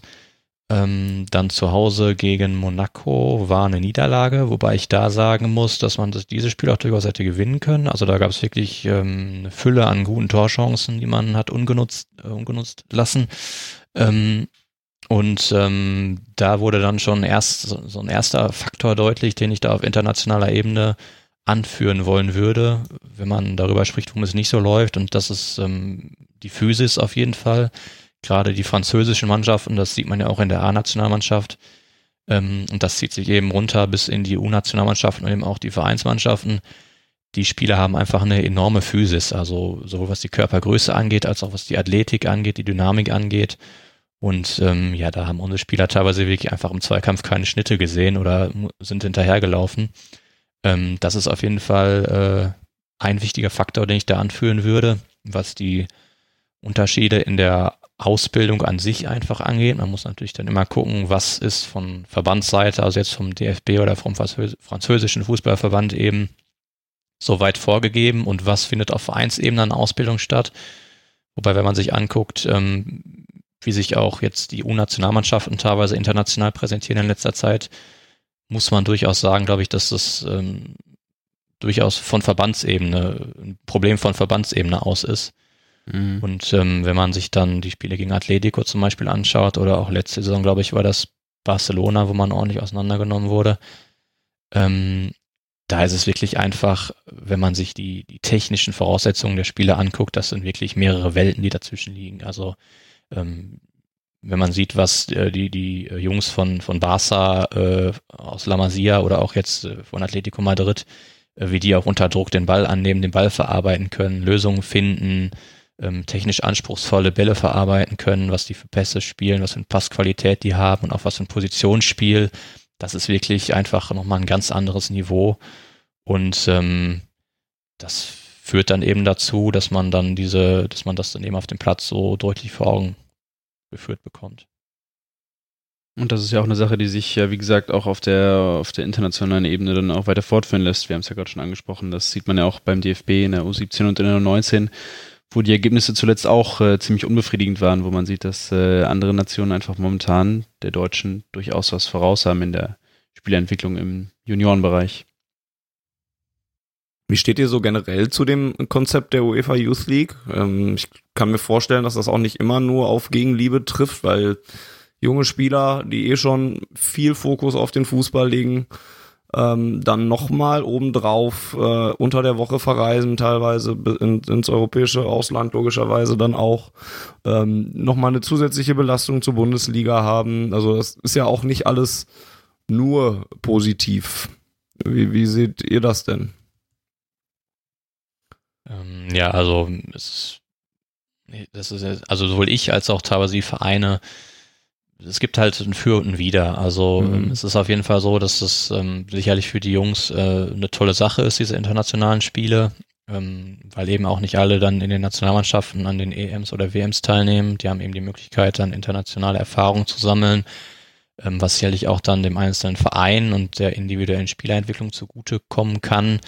Es ist aber auf der anderen Seite eben auch einfach ein enormer Zeitaufwand, der den Jungs dann nochmal zusätzlich zugemutet wird zu dem eben eh schon stressigen Alltag mit, äh, mit Schule, mit Training, mit, ähm, mit Spiel am Wochenende, mit eventuell auch mal längeren Auswärtsfahrten etc. Ähm, also ich muss ganz ehrlich sagen, ich würde die Youth League nicht vermissen, wenn man sagt, dass die ab der nächsten Saison oder in zwei Jahren nicht mehr stattfindet.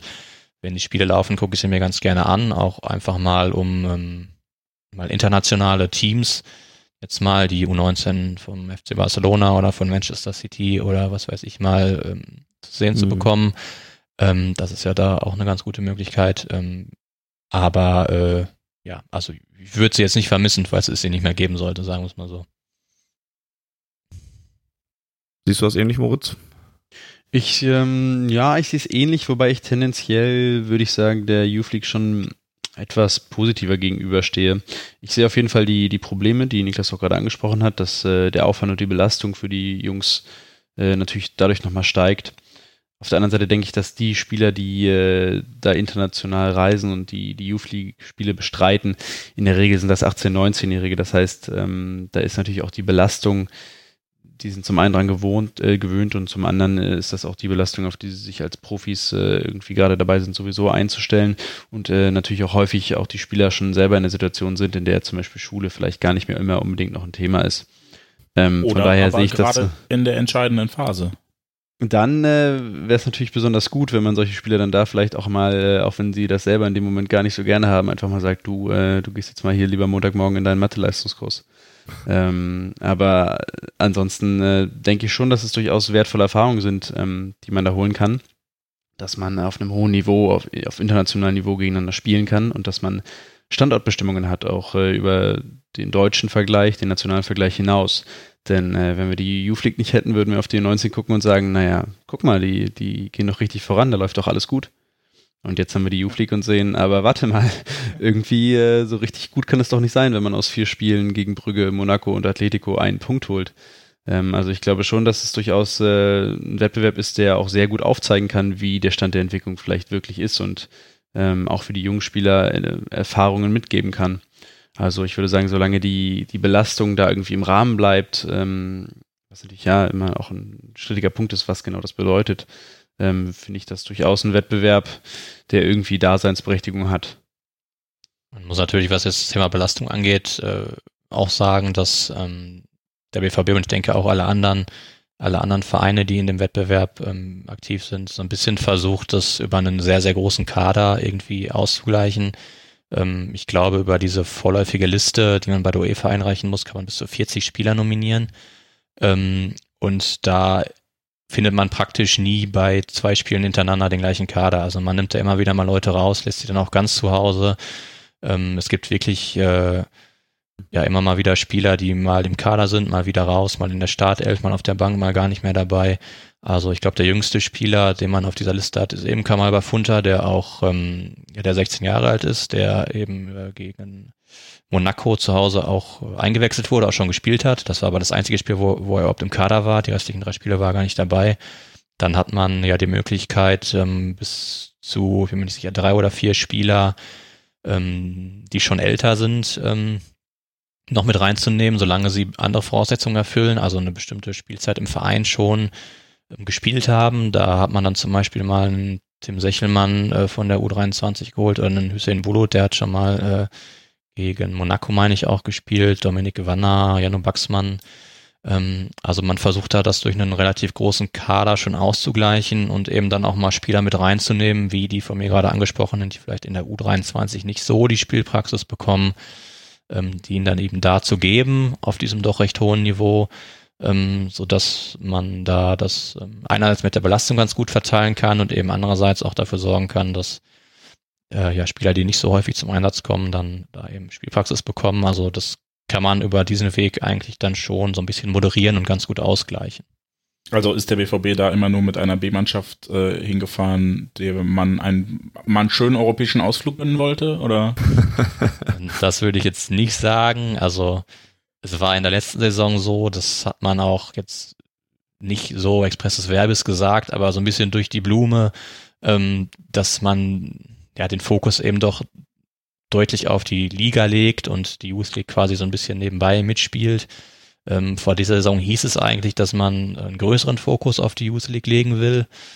Ähm, ja, hat da nicht so ganz funktioniert anscheinend. Ähm, naja, es ist, also ich gehe schon davon aus, dass der Liga-Alltag äh, da deutlich im Fokus steht, eine größere Rolle spielt.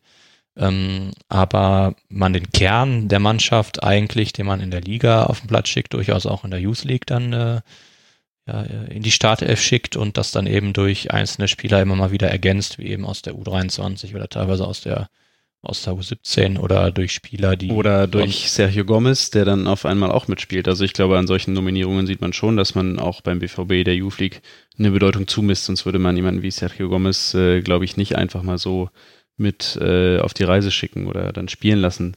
Äh, ein Spieler, der eigentlich äh, natürlich im Profikader eigentlich äh, eingesetzt wird, beziehungsweise nicht eingesetzt wird, aber zumindest ähm, da mittrainiert und da sein Hauptaugenmerk drauf hat. Also ich glaube, an solchen Nominierungen sieht man schon, dass es durchaus einen Fokus auch darauf gibt. Im letzten Jahr hat auch, glaube ich, äh, Alexander Isak oft äh, in der äh, Youth League noch ausgeholfen. Sancho auch teilweise also, noch sogar. Sancho auch, ja genau. Also das heißt, ich glaube schon, dass man das beim BVB auch wahrnimmt als Möglichkeit, sich auch international als, als gute Schmiede zu positionieren. Ähm, blöd ist dann halt, wenn es dann nicht so richtig aufgeht. Ja, vielleicht ging es ja dieses Jahr genau deshalb nicht auf, weil man eben Leute wie Sancho und äh, auch Gomez, die ja vielleicht eigentlich schon gar nicht mehr Youth League hätten spielen, nein, die noch Youth League hätten spielen können, schon gar nicht mehr mitgeschickt hat, weil sie halt im Profikader so eine große Rolle spielen. Das könnte man ja auch als positives Signal mitnehmen. Ja, wobei da natürlich auch immer so ein bisschen die Frage ist, ich meine, okay, man kann jetzt sagen, ähm, wenn wir den Kader jetzt durch einen Isaac, einen Sancho etc. verstärken, dann erhöhen wir vielleicht die individuelle Qualität, aber es ist natürlich so, dass diese Spieler ähm, eigentlich nicht in dieses Team gehören und mhm. selten bis gar nicht da trainieren und selten oder eigentlich nie dort spielen. Ähm, also einfach mit diesem, mit den, mit den Mitspielern eigentlich nichts zu tun haben und dass sich das eventuell dann auch auf dem Platz bemerkbar macht, was das Kombinationsspiel, das Zusammenspiel angeht. Ob es dann nicht da vielleicht sogar besser ist, vielleicht eine eingespielte Mannschaft aufs Feld zu schicken, die zwar an ein oder zwei Positionen nicht die individuelle Qualität eines Sancho oder Gomez hat, die aber einfach eingespielt ist und ähm, ja so ein bisschen natürlich auch ähm, hat das vielleicht auch einen faden Beigeschmack, wenn man jetzt ähm, dann die einen Jungs immer sich im Liga-Alltag dann äh, in Oberhausen oder Essen, die, müssen die Knöchel halten und wenn es dann nach Madrid geht, dann holt man den Gomez oder den Sancho da rein und die anderen dürfen zu Hause bleiben. Also ähm, da muss man auch immer so ein bisschen abwägen, dass man das nicht übertreibt. Mhm, auf jeden Fall, ja. Wobei Sergio Gomez ja jetzt auch schon mal, also auch wenn er natürlich, ihr habt schon äh, gesagt, der trainiert bei den, bei den Profis mit oder so, aber er kommt ja auch zumindest in der Regionalliga auf Einsätze. Der ist jetzt Anfang des Jahres ist er zum BVB gewechselt und hat dann erst doch noch entgegen der Ansage, die er eigentlich äh, während seiner Verpflichtung bekam, ist er nicht in, direkt in die Jugend gegangen, sondern hat schon äh, Einsätze bei den Profis tatsächlich gekriegt. In dieser Saison ist er bei den Profis noch ein bisschen hinten zurück, spielt jetzt aber dafür in der U19 ähm, zumindest hin und wieder. Also sieben von den äh, elf Spielen hat er ja zumindest gemacht in der, in der A-Jugend-Bundesliga dann auch. Ähm, wie, wie ja, U23 jetzt, oder? Ich glaube U23, ne? Hat er nicht tatsächlich auch, dann bin ich gerade. Also Gomez spielt U19 in der Youth League und in der Liga spielt er eigentlich meistens. Ansonsten in der Regio West, genau, in der zweiten. Okay. Ja. Gut, also wird er tatsächlich nur so dazu geholt. Ich dachte, der hätte jetzt tatsächlich sogar auch in der Bundesliga schon mal mitgemacht. Ich hatte es nee, gerade nee, extra nachgeguckt. Also hier stehen unter Leistungsdaten, ach regional, ja, okay. Ich habe Regionalliga West gelesen und äh, habe dann, ja, gut, ziehe zurück. Siehst du, Fanny, äh, deshalb ist es gut, überhaupt nicht vorbereitet zu sein, dann kann man nämlich wenigstens keinen Unsinn erzählen. Ja, und deswegen ist es gut, wenn man kompetente Leute da hat, die einen dann zumindest korrigieren.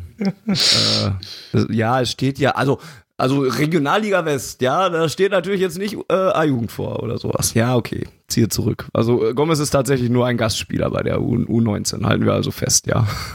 So ist es. Wobei man in dem Zusammenhang äh, vielleicht äh, insgesamt ein ganz interessanter Punkt nochmal so ein bisschen über die Bedeutung der U23 Ach, sprechen toll, könnte, die sich. Robbst du mir meine Frage, die ich als nächstes gestellt habe. Ah, Mist. Ähm, die Überleitungen machen wir selber heute. Na toll. Komm jetzt, wir gehen. Ja, ich wollte gerade sagen. Wenn ich eins kann, dann als Überleitung und selbst die werden mir hier genommen heute. Dann macht das Licht aus, wenn ihr fertig seid, ne? Und äh, wir drücken dann aufs Knöpfchen. Nein, äh, erzähl ruhig gerne. ähm, die, ja, die U23, also die Bedeutung der U23, die meiner Meinung nach, und ich glaube, da wird mir Moritz zustimmen, so ein bisschen, ähm, also in dieser Saison ist es sehr auffällig, äh, hat der in der letzten Saison vielleicht schon so ein bisschen angefangen, ähm, die so ein bisschen in der Bedeutung gestiegen ist, wobei gestiegen kann man vielleicht nicht mal sagen, aber die eine andere Rolle vielleicht äh, einnimmt. Also man hat ja in den letzten Jahren eigentlich kaum oder nur sehr wenig Spieler aus dem Profikader gesehen, die mal in die U23 beordert wurden. Da ging es dann eigentlich fast ausschließlich darum, ähm, Spieler, die lange verletzt wurden, irgendwie wieder an, an äh, Wettkampfhärte ähm, zu gewöhnen und ihnen Spielpraxis zu geben. Und ähm, jetzt ähm, hat man da eben ganz verschiedene, auf ganz verschiedenen Ebenen setzt man da die Spieler ein. Also Sicherlich gibt es diesen Faktor äh, nach wie vor, dass man äh, zum Beispiel ähm, jetzt äh, Sebastian Rode gegen Rot-Weiß Essen gespielt oder ein Shinji Kagawa, der momentan im Profikader keine Rolle spielt. Also ich meine, Kagawa in der Regionalliga, das hat man sich ja eigentlich, also Rot-Weiß Essen war ja auch etwas erbost. Ähm, das hat man sich ja eigentlich nicht vorstellen können. Aber ich glaube, dass das äh, auch mit Lucien Favre zusammenhängt der ähm, in der Beziehung zur U23 und auch zur U19, und das weiß ich auch, ähm, relativ engen Kontakt pflegt und ähm, da auch wirklich teilweise die Spielidee und die Spielweise ähm, vorgibt. Also die U19 zum Beispiel, die spielt konstant in 4-3-3, was ja eigentlich ähm, ja, Favres favorisiertes System ist, auch wenn er das jetzt im, im, in der Profi, im Profibereich ähm, momentan zumindest äh, nicht so spielt. Ähm, und auch in der U23 ähm, hat er wohl, ähm, ja, hat er, glaube ich, Jan Sievert in einem Interview mit den Rohnachrichten mal angedeutet, ähm, dass er da ein Gespräch mit Lucien Favre hatte und ähm, ihm quasi so ein bisschen an die Hand gegeben hat, wie er es denn wohl so gerne hätte, was System angeht und was ähm, ja, Aufgabenverteilung etc. angeht. Und da macht es dann natürlich auch Sinn, die Spieler mal so ein bisschen hin und her zu schicken, ähm, weil zum Beispiel Sergio Gomez ähm, sich sicherlich in der Regionalliga ähm, auch noch, was jetzt ähm, Zweikampfhärte, was Physis angeht, ähm, sicherlich sich noch einiges an, an Erfahrung holen kann und natürlich auch einfach Spielpraxis. Also für die Jungs in dem Alter ist es einfach enorm wichtig, einfach regelmäßig den Ball am Fuß zu haben. Und ähm, ich glaube, dass dahingehend, wie gesagt, die U23 so eine kleine Veränderung durchlebt hat, was die Bedeutung und die Rolle angeht und durchaus für den Profikader in der Hinsicht wieder eine etwas größere Rolle spielt. Ähm, und man ja durchaus auch in der U23 diese Saison relativ viele Spiele hat, äh, die man aus der U19 jetzt noch integrieren konnte. Das war gefüllt in den letzten Jahren auch äh, eher weniger. Ähm, wobei man dann natürlich dann mal gucken muss, inwieweit ist die, kann man über die U23 überhaupt noch ähm, an den Profikader herangehen oder ist es nicht eher so, dass äh, die Jungs, die wirkliches Potenzial haben, direkt einfach aus der U19 schon hochgehen und die U23 überspringen, wie es bei dem Juliusik der Fall war, wie es damals beim Götze der Fall war. Ähm, ja, also das ist so mein Eindruck, was momentan die Rolle der U23 äh, im Verein angeht. Vielleicht kann Moritz dann noch was bestätigen, ergänzen oder Bevor er das tut, ich glaube, let letzteres ist, ist vor allem, äh, also in meiner, meiner Wahrnehmung ist es vor allem letzteres der Fall. Also dass Spieler entweder direkt aus der U19 rauskommen, wenn sie für die Profis interessant sind, oder dann halt in die U23 gehen und dann ist es auch schwer von da dann nochmal in den Profikader zu kommen. Und, und ich sehe das auch, also ich sehe diese Verwandlung der U23 dann auch eher ich weiß gar nicht, ob sie sie negativer finde, aber sie ist halt, sie ist halt nicht mehr sehr nah dran an, an, an, am Profibereich. Da würde ich die U19 vielleicht sogar echt ähm, näher am Profibereich sehen. Aber das ist auch nur meine bescheidene Meinung. Da darf Moritz mich jetzt gerne ergänzen oder äh, widersprechen auch. Weder noch. Also ich glaube, die Situation bei den zweiten Mannschaften ist so, dass es ähm, insgesamt auch positionsabhängig äh, größere Relevanzen gibt und weniger große Relevanzen. Ich glaube zum Beispiel, dass auf der Torhüter-Position eine zweite Mannschaft absolut wichtig ist und absolut mhm. sinnig ist. Denn wenn du ein großes Torhüter-Talent hast, ähm, dann bringt es dem Torhüter-Talent gar nichts, wenn er drei Jahre lang äh, vielleicht die Nummer zwei ist bei einem großen Verein, aber nie spielen kann, weil äh, es zum Beispiel keine zweite Mannschaft gibt und dann sitzt er drei, vier Jahre lang äh, in den größten Entwicklungsjahren auf der Bank.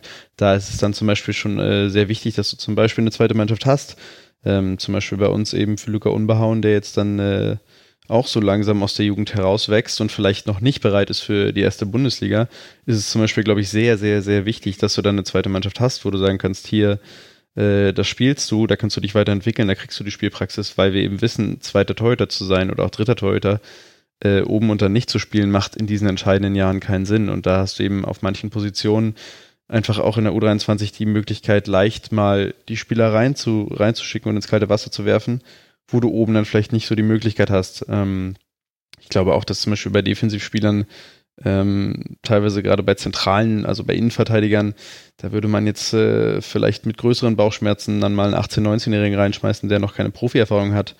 Ähm, für solche Spieler ist es dann, glaube ich, schon sehr, sehr wertvoll, dass es sowas wie die U23 gibt. Also ich glaube, ähm, das äh, ist ein zwieschneidiges Schwert und ich glaube, dass es schon Sinn macht, eine U23 zu haben, eben weil man auch die Möglichkeit hat, dann jungen Talenten, die oben nicht so zum Einsatz kommen, die Möglichkeit zu geben, Spielpraxis auf hohem Niveau zu kriegen, wie jetzt Gomez zum Beispiel. Ich wollte damit auch nicht die U23 äh, abschaffen oder so, aber ich wollte halt nur sagen, dass es halt naja, dass das gesagt, Gefühl da ist, dass, dass die richtig guten Talente vielleicht richtig. direkt aus der Jugend in die Mannschafts-, in die obere, in die A-Mannschaft gehen. Das glaube ich, den Eindruck haben wir, glaube ich, alle. Ich glaube, dass, äh, das kann man schon so sagen. Die, die absoluten Top-Talente, die wird man wahrscheinlich nicht gegen den TV Herkenrad äh, ja. vor 1000 Zuschauern auf einem Acker spielen lassen. Ich glaube, das war kein Acker, okay? Das Stadion war ganz schön. Okay, okay, ich habe nichts gesagt. Äh, ich habe das Spiel nicht gesehen. Ich war da. Ähm, also ich glaube. In so einer coolen Kabine. Oh, ja.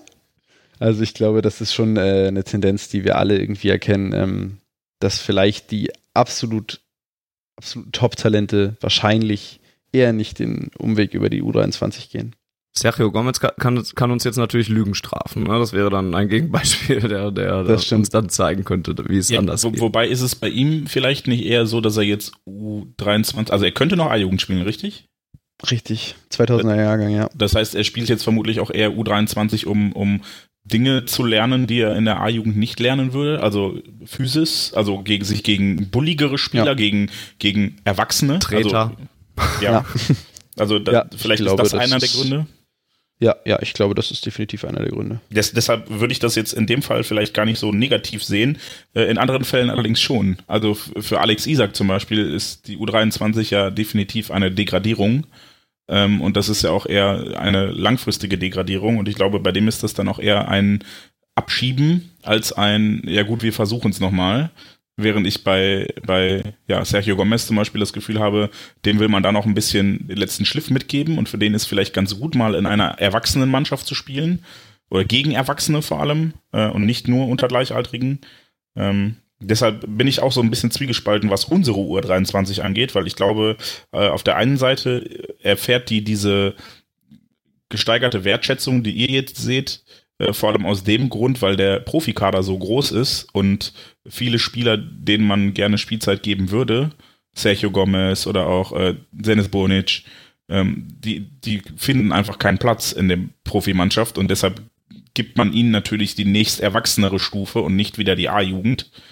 Ähm, umgekehrt glaube ich aber auch, dass äh, ja auf der anderen Seite halt sie schon so ein bisschen das Abstellgleis sein kann für manche. Und der, der klassische Entwicklungsweg vermutlich nicht mehr ist äh, U17, U19, U23 Profis, sondern U17, U19 Profis, wenn es gut läuft. Ja, möglicherweise. Auf der anderen Seite würde ich da vielleicht aber auch nochmal darauf hinweisen, dass du natürlich auch, wenn du ein Verein wie Borussia Dortmund bist und dich äh, um einen jungen Spieler bemühst, einen 16, 17, 18-Jährigen, äh, auch da natürlich die U23 ein gutes Argument sein kann, zu mhm. sagen, schau mal, wenn du mit äh, 18, 19 vielleicht noch nicht den endgültigen Schliff hast, dann haben wir die Möglichkeit, äh, danach auch dir eine Mannschaft zu bieten, in der du dich nochmal weiterentwickeln kannst. Dann musst du nicht mit 18, 19 die Zelte abbrechen, sondern wir können dich dann sozusagen auch noch weiterentwickeln.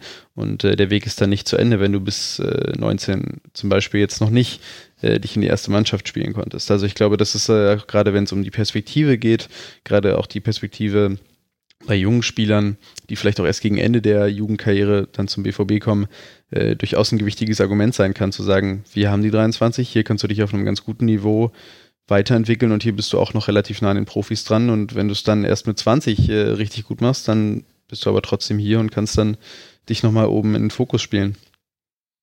Wäre vielleicht eine Alternative zu dem Weg, äh, dass der BVB sich Kooperationen mit anderen Vereinen aus vielleicht sogar der zweiten Bundesliga sucht und da dann die Spieler hinleiht, also langfristige Verträge macht und dann sagt, okay, wir haben die U23 nur in der vierten Liga aktuell, äh, wir leihen dich dann lieber mit 19 Jahren nochmal in die zweite Bundesliga aus und du sammelst da Spielpraxis? Wäre sicherlich, also zumindest aus Sicht von Borussia Dortmund, sicherlich ein gutes Modell, weil natürlich das Niveau in der zweiten Liga jetzt äh, nochmal Vergleich zur Regionalliga deutlich äh, deutlich höher ist und äh, der Sprung in die Bundesliga dort eben deutlich kleiner ist. Das ist natürlich immer die Frage, welcher Verein lässt sich inwieweit ähm, darauf ein. Ähm, da müsste man dann eben versuchen, so einen Weg zu finden, dass man einerseits einen Verein findet, der ähm, schon eine gewisse sportliche Relevanz auch äh, bietet in der zweiten Liga, der jetzt nicht unbedingt gegen den Abstieg spielt, weil das bringt den Jungs dann, glaube ich, auch in der Entwicklung nichts der aber andererseits auch eben sagt, ja, okay, wir bilden jetzt quasi für äh, Borussia Dortmund die Spieler aus. Also ähm, aus Sicht des BVB kann das durchaus Sinn machen. Man muss aber natürlich dann gucken, wie weit lassen sich die Spieler darauf ein und inwieweit äh, lassen sich auch andere Vereine darauf ein. Okay. Okay. Dann würde ich sagen, hacken wir auch die U19 ein bisschen ab. Die spielen am 24.11. Die machen jetzt auch Pause. Äh, hat das damit, weiß ich wirklich jetzt gerade gar nicht, hat das damit zu tun, dass es Länderspielpause ist? Sind die auch bei ihren U-Auswahlen dann an, in der gleichen Zeit, ja, ne? Genau, ja. ja. Okay. Die fangen dann also auch wieder an. Am 24.11. spielen sie zu Hause gegen äh, Alemannia Aachen, falls ihr jetzt Bock habt, euch das mal anzugucken. Dann hab, haben wir noch äh, viele Zuschauerfragen oder Zuhörerfragen gekriegt. Viele davon haben wir aber auch schon implizit ähm, beantwortet. Wir, ich würde sie trotzdem mal noch so der Reihe nach durchgehen ähm, und die beantworten, die wir noch nicht beantwortet haben, logischerweise. Ähm, Micha F90 schreibt zum Beispiel, ähm, welchen Talenten traut man auch intern den Sprung zu den Profis zu? Und ich würde die Frage vielleicht noch ein bisschen bisschen mehr verknappen und verkürzen und ähm, vielleicht sogar mit der Frage, die auch äh, ein englischsprachiger User offensichtlich äh, eingeschickt hat, ergänzen. Wenn ihr euch jetzt einen Spieler äh, herauspicken könntet, der im nächsten Jahr äh, den Profikader des BVB äh, verstärken wird, welchen würdet ihr denn dann nehmen? Vielleicht kann da der Niklas mal anfangen. Also es muss auf jeden Fall ein Spieler aus der U19 sein, ähm, mhm. würde ich jetzt mal so sagen. Und ähm, wenn ich mir da einen rausnehmen müsste, dann würde ich wahrscheinlich Emanuel Ferrei nehmen. Ähm, weil er einfach auch schon allein aufgrund der Tatsache, dass man ihn eben aus dem Ausland geholt hat und ähm, äh, auch, ja, sage ich mal, die, die ähm, Struktur oder die Taktik beim BVB dahin geht, nur noch Spieler aus dem Ausland zu holen, dem man wirklich den Sprung zu den Profis zutraut. Also man möchte jetzt nicht den nächsten, weiß ich nicht, Junior Flores oder Mustafa Amini oder was auch immer ähm, Ach da du ins Haus Scheiße, holen. das habe ich voll verdrängt alles, ja.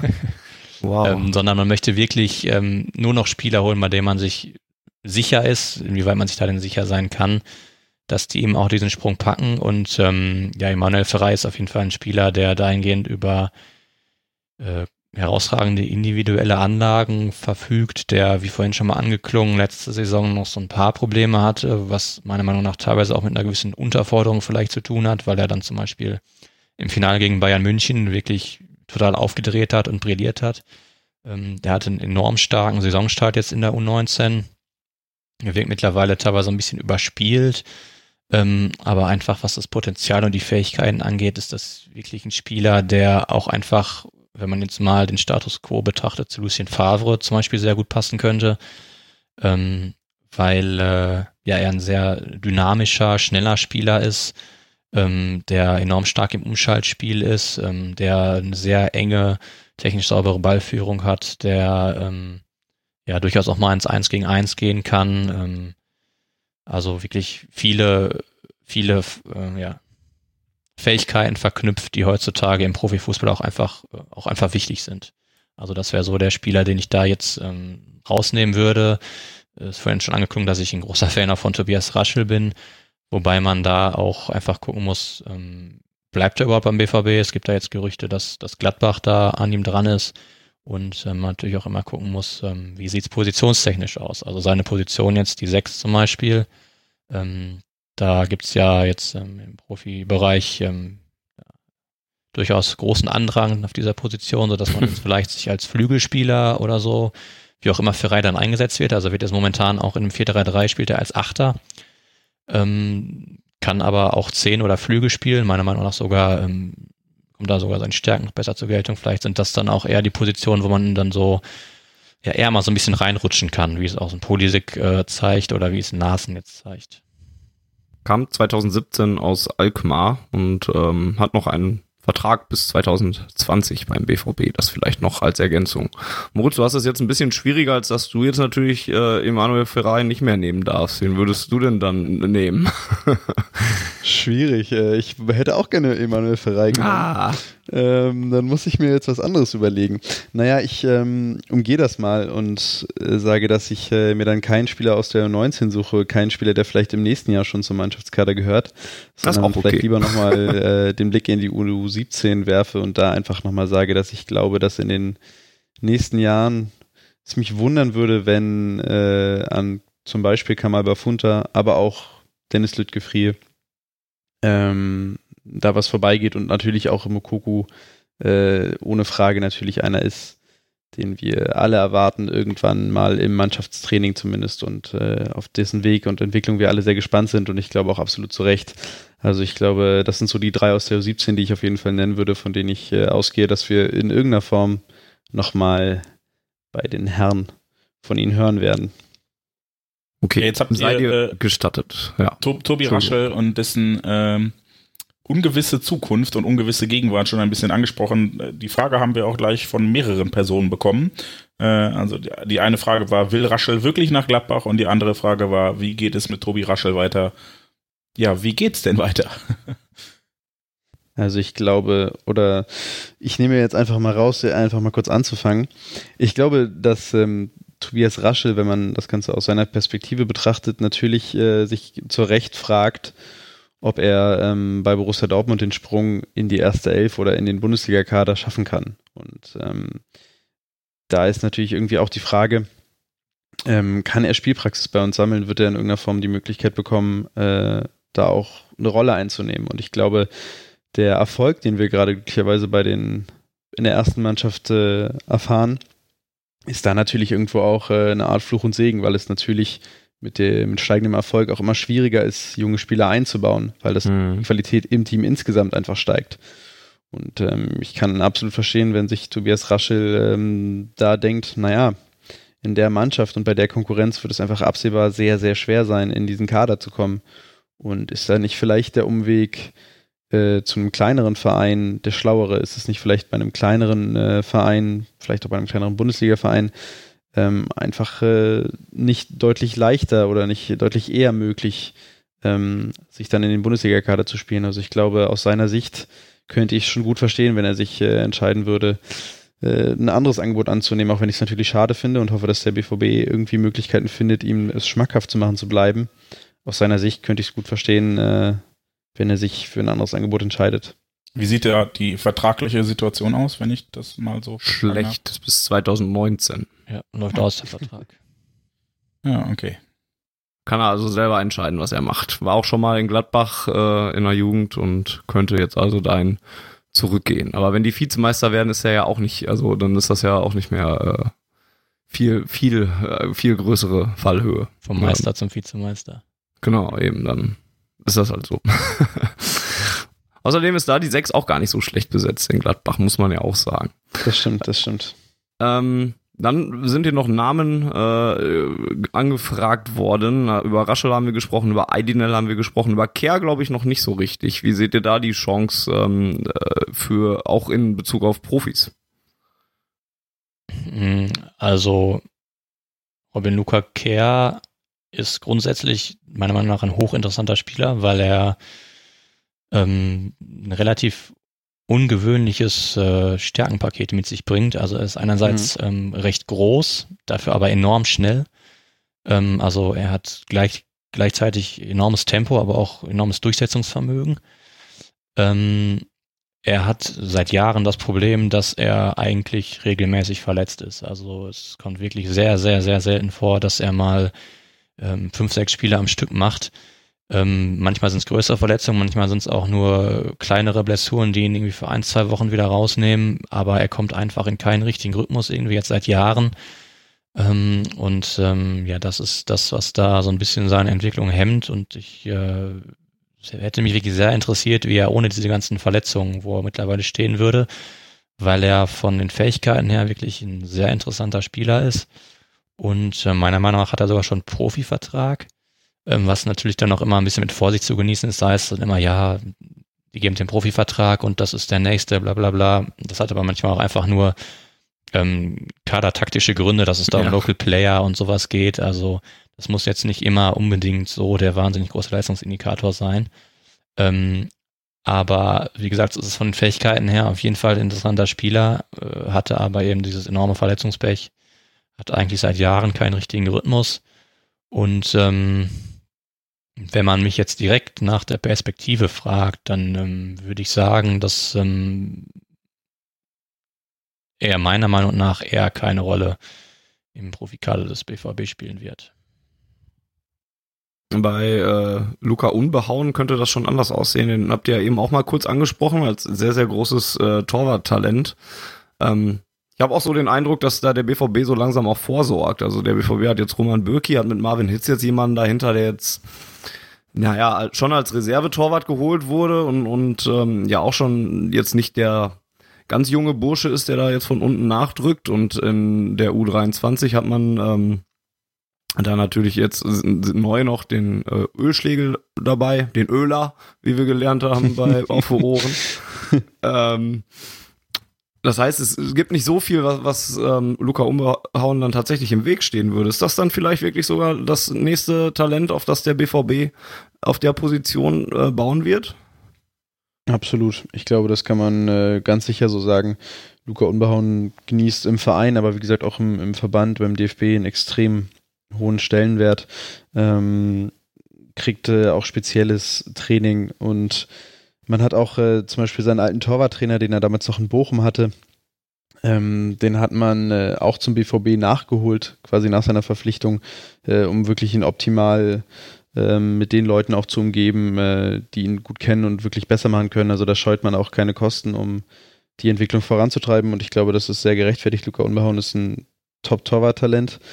Ähm, ist aber eben auch erst 17 Jahre. Das ist natürlich auch für einen Teuter nochmal noch mal auch noch mal jünger als vielleicht wie ein Flügelstürmer. Ähm, den werden wir wahrscheinlich nicht in den nächsten ein, zwei mhm. Jahren im Dortmunder Kasten sehen, aber ich glaube, perspektivisch äh, ist das definitiv jemand, mit dem man äh, plant und ich glaube auch die, der Transfer von Marvin Hitz macht da für mich in dem Kontext auch Sinn. Ähm, Marvin Hitz ist Anfang 30 und wenn man jetzt mal zwei, drei Jahre in die Zukunft denkt, ist dann, glaube ich, äh, Luca Unbehauen schon jemand, der irgendwann äh, zumindest mal den Posten von Marvin Hitz übernimmt und dann vielleicht perspektivisch auch von Roman Bürki, man wird sehen. Aber ich glaube schon, dass man beim BVB ähm, völlig zu Recht davon ausgeht, dass Luca Unbehauen irgendwann mal die Zukunft im Dortmunder Tor sein könnte.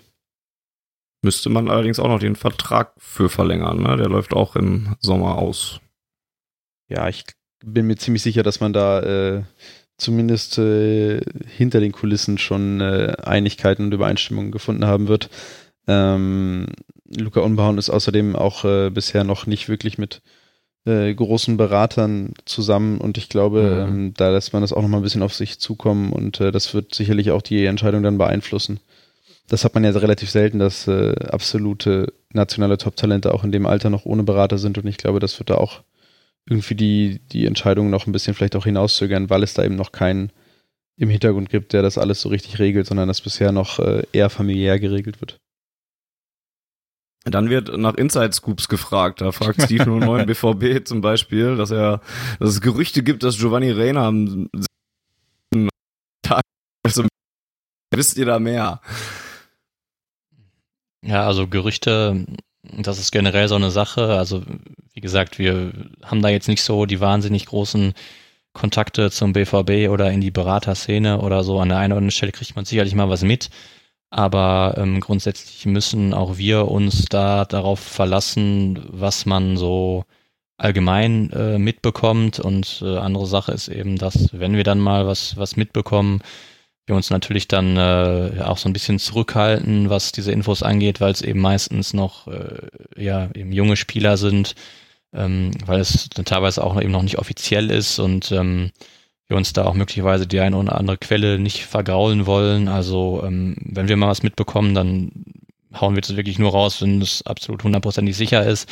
Und ansonsten ähm, halten wir uns eher so ein bisschen zurück aus den genannten Gründen. Aber bei, ähm, bei Reina gibt es jetzt durchaus schon, äh, verdichten sich die Anzeichen auf jeden Fall, dass ähm, der zum BVB wechseln wird. Also es gab ähm, vor einem Monat, glaube ich, ungefähr ähm, aus den USA über Goal die Meldung, die da ähm, bekannt gegeben haben, dass nach ihren Informationen der Transfer jetzt eben fix ist. Also der wird jetzt im November 16, hat einen portugiesischen Pass, glaube ich. Also ist ähnlich bei, wie bei Pulisic damals ähm, über den kroatischen Pass, dass man da eben dann ihn mit 16 Jahren schon jetzt nach Deutschland holen kann.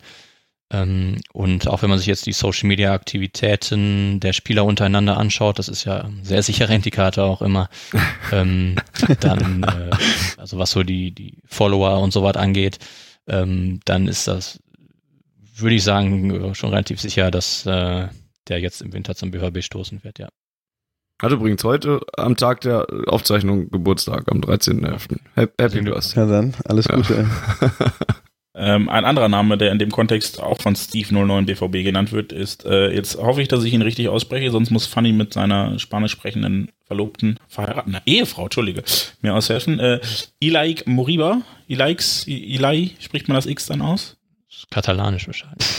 Naja, könnte sogar baskisch auch sein. Ja, keine Ahnung. Puh. Ich ja, jedenfalls äh, wird äh, danach gefragt, ob der junge Herr vom FC Barcelona äh, eine mögliche Winterverstärkung für den BVB ist. Also ich habe äh, zu der Thematik, zu der Personalie exakt noch gar nichts gehört. Ich weiß nicht, Niklas, wie sieht es bei dir aus? Ja, ich habe wohl mitbekommen, dass es da Gerüchte gibt, dass der BVB da mit, glaube ich, in der engeren Auswahl ist mit noch vielleicht ein, zwei anderen Vereinen, den Spieler äh, da unter den Nagel zu reißen. Ähm, aber ich habe da jetzt auch keine weitergehenden Informationen, dass das in irgendeiner Weise fix wäre oder dass sich der BVB da gegen die anderen Bewerber durchgesetzt hätte. Ähm, also kann ich jetzt nicht, nicht bestätigen, dass da, äh, dass dieser Spieler, wie auch immer man ihn ausspricht, ähm, jetzt beim BVB aufschlägt. So ein Mukoko, ne? Das 15 Jahre hat schon zwei UEFA Youth League Spiele gemacht. Das ist ja. Es kann natürlich aber auch immer einfach Verhandlungstaktik sein oder äh, der Versuch auf den, auf den eigenen Verein irgendwie nochmal ein bisschen einzuwirken, um da vielleicht irgendwelche anderen Möglichkeiten sich zu eröffnen. Ne? Also ich ähm, würde mal auch in solche sehr losen Gerüchte äh, noch nicht so sehr viel drauf geben. Also ich sehe ihn noch nicht hier. Auch sehr komisch in dem Alter schon von so vielen Gerüchten umgeben zu sein und darüber so zu sprechen. Ähm, gucken wir mal weiter. Vieles haben wir jetzt tatsächlich abgearbeitet. Rizgan Güden fragt, wie man denn plant, äh, Megatalente wie Mukoko über Jahre hinweg zu halten. Ist jetzt keine Frage, wahrscheinlich, was ihr direkt aus Wissen beantworten könnt, aber ähm, naja. wahrscheinlich mit dem Geben von, von äh, Perspektive einfach, würde ich jetzt zumindest mal anfangen, oder? Das ist sicherlich ein, ein Punkt. Ähm, anderer Punkt ist, ähm, den, den hören vielleicht manche jetzt nicht so gerne, aber natürlich ist beim BVB auch schon äh, in der Jugend ganz gutes Geld zu verdienen. Äh, mehr Geld, als man vielleicht in Mainz in, zum Beispiel verdienen kann in dem Alter. Also ich glaube, auch da ist schon äh, der wirtschaftliche Aspekt einfach gegeben. Aber natürlich ist äh, die Perspektive, sicherlich die sportliche Perspektive, ein großer Faktor und hoffentlich äh, bei jedem Einzelnen auch der größere Faktor. Ähm, und da kann der BVB eben einfach wirklich viel aufweisen, wenn wir uns jetzt die erste Mannschaft angucken. Wir haben schon drüber gesprochen mit Pulisic und Brun Larsen.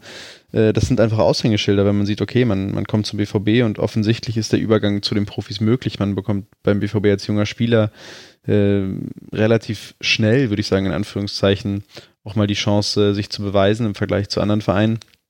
Das zieht natürlich äh, und das ist eine Position im Wettbewerb, die man sich da erarbeitet hat, die auch immer wieder eine gute Möglichkeit ähm, damit birgt, auch äh, die absoluten Leistungsträger weiterhin zu halten. Und ich glaube, auch ein Spieler wie Mokoku, ähm, der wird auch sehen, dass er hier beim BVB eigentlich alles hat und wenig Gründe, den Verein zu verlassen, weil er sicherlich hier eine großartige Perspektive hat.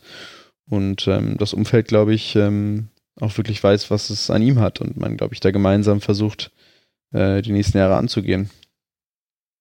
Ja, wo wir von Mukoko sprachen, gab es auch noch eine Frage bei Instagram vom Borussen Max09. Wann kommt Mukoko denn jetzt in die erste Mannschaft? ich, ich würde mal äh, vorwegnehmen, frühestens in zwei Jahren und einer Woche. Na, die Frage ist genau, ja, wann dürfte er denn, ne? Und, und ist das das, was du ausgerechnet hast? Wann, wann, wann darf er denn? Ich meine, ich bin mir nicht 100% sicher, aber ich meine, unter bestimmten Voraussetzungen dürfte er mit 16 Jahren schon Bundesliga spielen. Oh, dann in einem Jahr und einer Woche. ja. Genau, dann. Aber ja, hat Nuri Schein, also Nuri Schein war auch 16, als er in der Bundesliga debütiert ist, ne? Ja, aber ich, ich meine mich zu erinnern, äh, korrigiert mich bitte, wenn ihr es besser, besser wisst, dass zuletzt irgendwann da eine Regel eingeführt wurde, dass äh, er nur noch 17 sein muss als Bundesligaspieler oder dann eine Ausnahmegenehmigung beantragt genau. werden muss oder sowas und die normale Regel heißt erst mit 17. Also es gibt auf jeden Fall über bestimmte Genehmigungen, wenn man denn möchte, Wege, ähm, den Spieler mit 16 in der Bundesliga einzusetzen. Ich glaube bei Köln Bissek, ich meine, der war auch letzte Saison 16, als er äh, gespielt hat, die Profis, den Verteidiger. Ähm, ja, also es gibt auf jeden ja, Fall, ähm, sein, ja. ja. es gibt auf jeden Fall da, ähm, also ich glaube offiziell ist es eigentlich 17, aber es gibt wohl da Möglichkeiten, Ausnahmegenehmigungen etc., um das auch schon mit, mit äh, 16 zu ermöglichen. Und es wäre auch erstmal schon mal ein Fortschritt, wenn er überhaupt erstmal U17 spielen dürfte. Ne? Also er spielt ja auch in diesem Jahr noch in der U17, weil er für die U19 noch gar nicht spielberechtigt gewesen wäre. Also vielleicht tun wir da auch alle gut dran, wenn wir Step by Step gehen und dem Jungen da jetzt auch nicht zu viel aufhalten, sondern gucken, wie er sich macht und der Weg ist gut, den er geht und jetzt müssen wir mal abwarten, was die Zukunft bringt. Auch ein Spieler wie Mukoku wird mal Phasen haben, in denen es nicht nur nach oben geht. Vielleicht verletzt er sich mal, vielleicht kommt er in ein Formtief Vielleicht kommen da andere Sachen dazu, die in dem Alter vielleicht auch äh, irgendwann mal eine Rolle spielen. Raum. Ähm, ja, zum Beispiel. ähm, oder auch Männer, wer weiß. Also jedenfalls, ja, äh, glaube ich, tun wir, tun wir gut daran, wenn wir jetzt nicht ähm, die Uhr danach stellen und äh, jeden Tag zum Training fahren und äh, gucken, ob er schon mal mitrennt. Er darf immer nur in der nächsthöheren äh, Gewichtsklasse, wollte ich schon fast sagen, Altersklasse spielen. Also wenn er eigentlich U17 wäre, dürfte er U19 spielen. Jetzt wäre er eigentlich U15, jetzt darf er U17 spielen oder wie ist das? Ich äh, kann äh, das auf die auf das Einzelne nicht so richtig beantworten, ehrlich gesagt, aber ich weiß auf jeden Fall, dass es jetzt vom Alter her nicht genehmigt äh, worden wäre und nicht möglich war, U19 zu spielen. Das ist der Grund, warum er auch noch U17 spielt. Gut. Weil rein von den Leistungen wäre es ja vielleicht gegangen. Wird aber nächste Saison äh, auf jeden Fall in die U19 wechseln. Vielleicht ist das dann auch der Rhythmus vom Verein, den man dann jetzt quasi vorgibt. Also jetzt das Jahr U17, dann zwei Jahre U19, dann ist er ja 16, 17 und das dann eben genau das Alter, wo dann vielleicht auch der Übergang stattfinden soll. Also das ähm, passt soweit auf jeden Fall, wie man das dann jetzt gerade angeht. Man kann ja also im Champions League Finale in vier Jahren den BVB zum vierten Champions League Titel in Serie schießen oder so. Ja, fünften oder sechsten dann. Zum, ne? oder ja. das, ja. ja. Fanny, das, hast du noch ein bisschen was von dem Zeug, was du nimmst? Ja, ganz viel. Ich bin erkältet, ich nehme nehm Erkältungskram. Das ist gutes Zeug, gebe ich dir da. Da ist, Schicke ich dir da ist rüber. der Name Programm, oder? ja, durchaus. Ähm, was gibt's denn hier noch? Ähm, vieles beantwortet. Wisst ihr etwas darüber, das fragt Yannick C. Punkt, wie sehr auf die schulische Leistung geachtet wird bei den, äh, beim BVB und was dann mögliche Konsequenzen sind, wenn die mal nicht so gut aussehen? Also ich habe ähm, von einem Beispiel gehört im letzten Jahr aus der letztjährigen U15, wo mir ein äh, Spielervater aus der Mannschaft erzählt hatte, dass es da wohl ein, zwei Kandidaten gegeben hat, die äh, in der Schule nicht so wirklich ähm, gerade auf dem richtigen Weg sind, um es mal so zu sagen.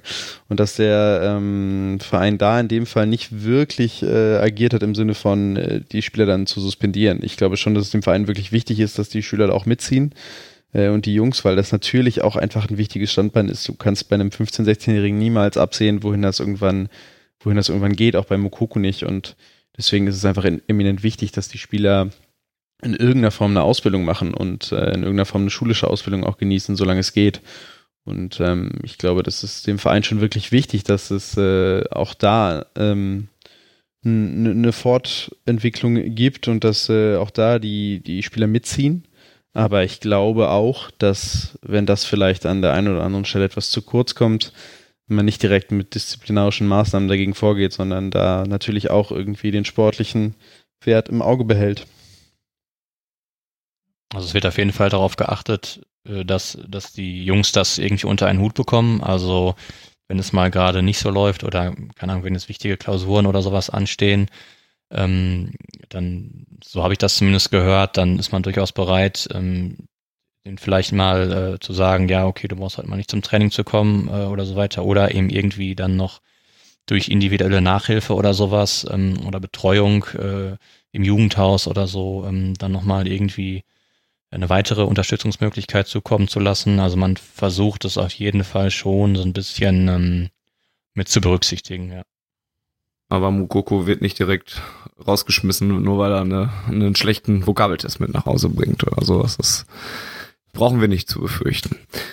Okay, ähm, ich finde die Frage ge geil formuliert einfach. Han Markle fragt, wer ist denn der Matthews eigentlich? Toll, die wollte ich stellen.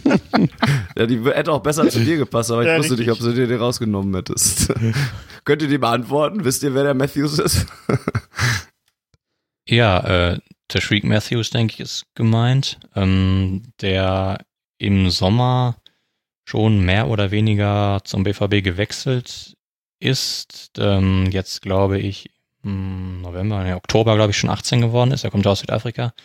Das heißt, äh, er darf erst äh, mit dem 18. Lebensjahr äh, erste Spiel Spielgenehmigung erhalten, hat jetzt ähm, Youth League gespielt in Madrid, ist allerdings nach, glaube ich, knapp 20 Minuten wieder ausgewechselt worden. Autsch. Ähm, ja, wobei ich mir nicht so ganz sicher bin, ob das äh, sportliche oder eventuell äh, Verletzungsgründe hatte, weil gut, er hat jetzt keine Bäume ausgerissen, aber das hat eigentlich die ganze Mannschaft nicht.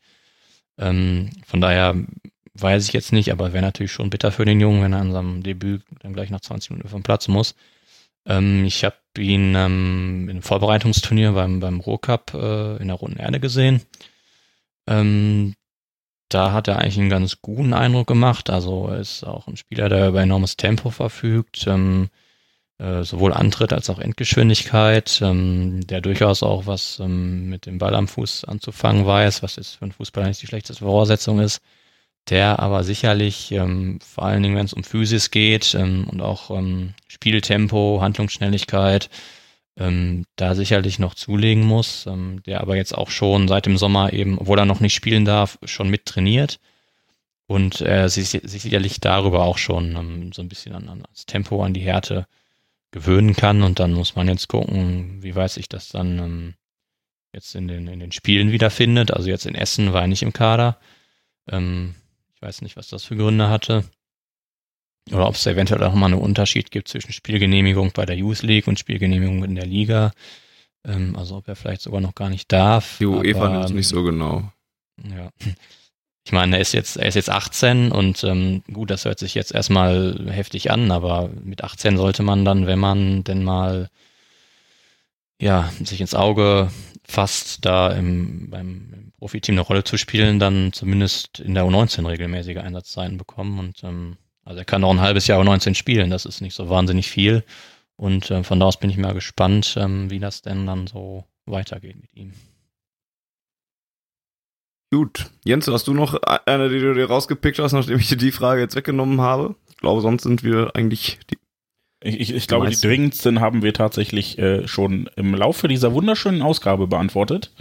Ähm, ich nutze die Gelegenheit, mich schon mal zu bedanken, auch wenn wir das gleich nochmal tun werden äh, bei euch beiden. Aber ich glaube, äh, hier ist noch eine Frage. Ähm, ihr spracht eben Mino Raiola an. Äh, wie ist denn die Arbeit mit Spielerberatern in der Jugend?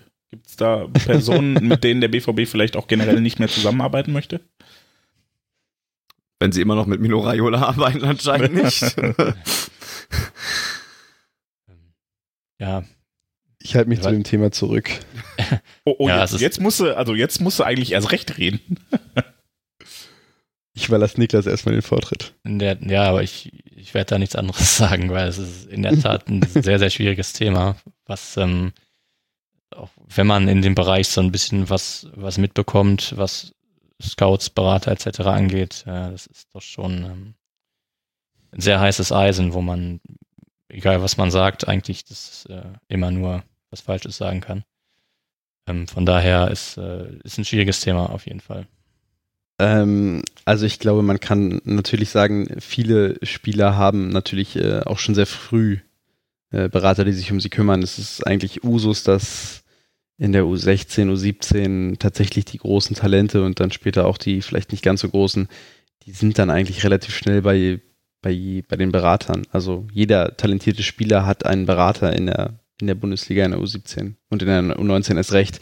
Das heißt, man kann auch gar nicht, man kommt ja gar nicht drum hin, äh, auch mit äh, Spielerberatern natürlich dann auch den Kontakt zu haben und den Austausch, äh, wenn man Top-Talente im Verein hat. Und ähm, generell, glaube ich, kann man sagen, dass das ja auch nicht unbedingt was Schlimmes ist. Also die Spielerberater sind ja auch, äh, auch daran interessiert, dass sich der Spieler bestmöglich entwickelt. Und ich glaube, dass es absolut Berechtigung hat, dass es die Spielerberater gibt und dass äh, viele von denen auch einen guten Job machen. Und ähm, gerade die, die auch äh, in Dortmund die großen Talente unter Vertrag haben, ähm, das sind renommierte Spielerberater in aller Regel. Das heißt, da braucht man sich, glaube ich, relativ wenig Sorgen machen. Die Frage ist ähm, natürlich klar, es gibt immer auch Spielerberater, die auf gewisse Arten wirken, ähm, wie wir es jetzt bei Mino Raiola mal ähm, erlebt haben äh, in der Causa Mikitarian. Ich glaube, ähm, der Stuhl, der damals Richtung, Richtung Watzke geflogen ist, der äh, weiß, wovon ich spreche. Ähm, also ich glaube schon, dass das natürlich, äh, ja, dass es da auch in diesem Geschäft Leute gibt, mit denen man äh, lieber zusammenkommt und welchen, mit denen man weniger zu lieb zusammenkommt, aber das gehört nochmal dazu und ich glaube, ähm, wie gesagt, dass Spielerberater absolut ihre Berechtigung haben und äh, im Endeffekt ja auch nur das Beste für ihren Spieler wollen. Und ähm, das finde ich absolut legitim. Ich finde schön, wie, wie diplomatisch du das formuliert hast, nachdem du gesagt hast, du würdest nichts dazu sagen. Respekt, Respekt. Hast du nochmal noch anders überlegt. Florian Kring ist auch Spielerberater. Der ist bestimmt ein Top, Top, Top Spielerberater. Den könnt ihr gerne angehen, liebe äh, Jugendliche dort draußen, die kicken können nochmal als Empfehlung. Den hatten wir auch schon hier im Interview. Könnt ihr auch nochmal nachhören. Ja, aber in der Tat denke ich dann auch, ähm, kann ich mich Jens Dankeschön ähm, auch anschließen und sage einmal herzlich und offiziell recht herzlichen Dank an äh, Niklas und Moritz von äh, vom BVB. Ich finde das immer so schwer, euch anzukündigen. Also vom Projekt BVB Jugend, ihr seid ja mehr als nur ein Twitter Twitter Twitter Profil. Ihr seid schon ja. ein eigenes Projekt. Wie, wie bezeichnet ihr euch denn? Durchaus auch als Projekt. Also ich verwende eigentlich meistens den Begriff Projekt, ja.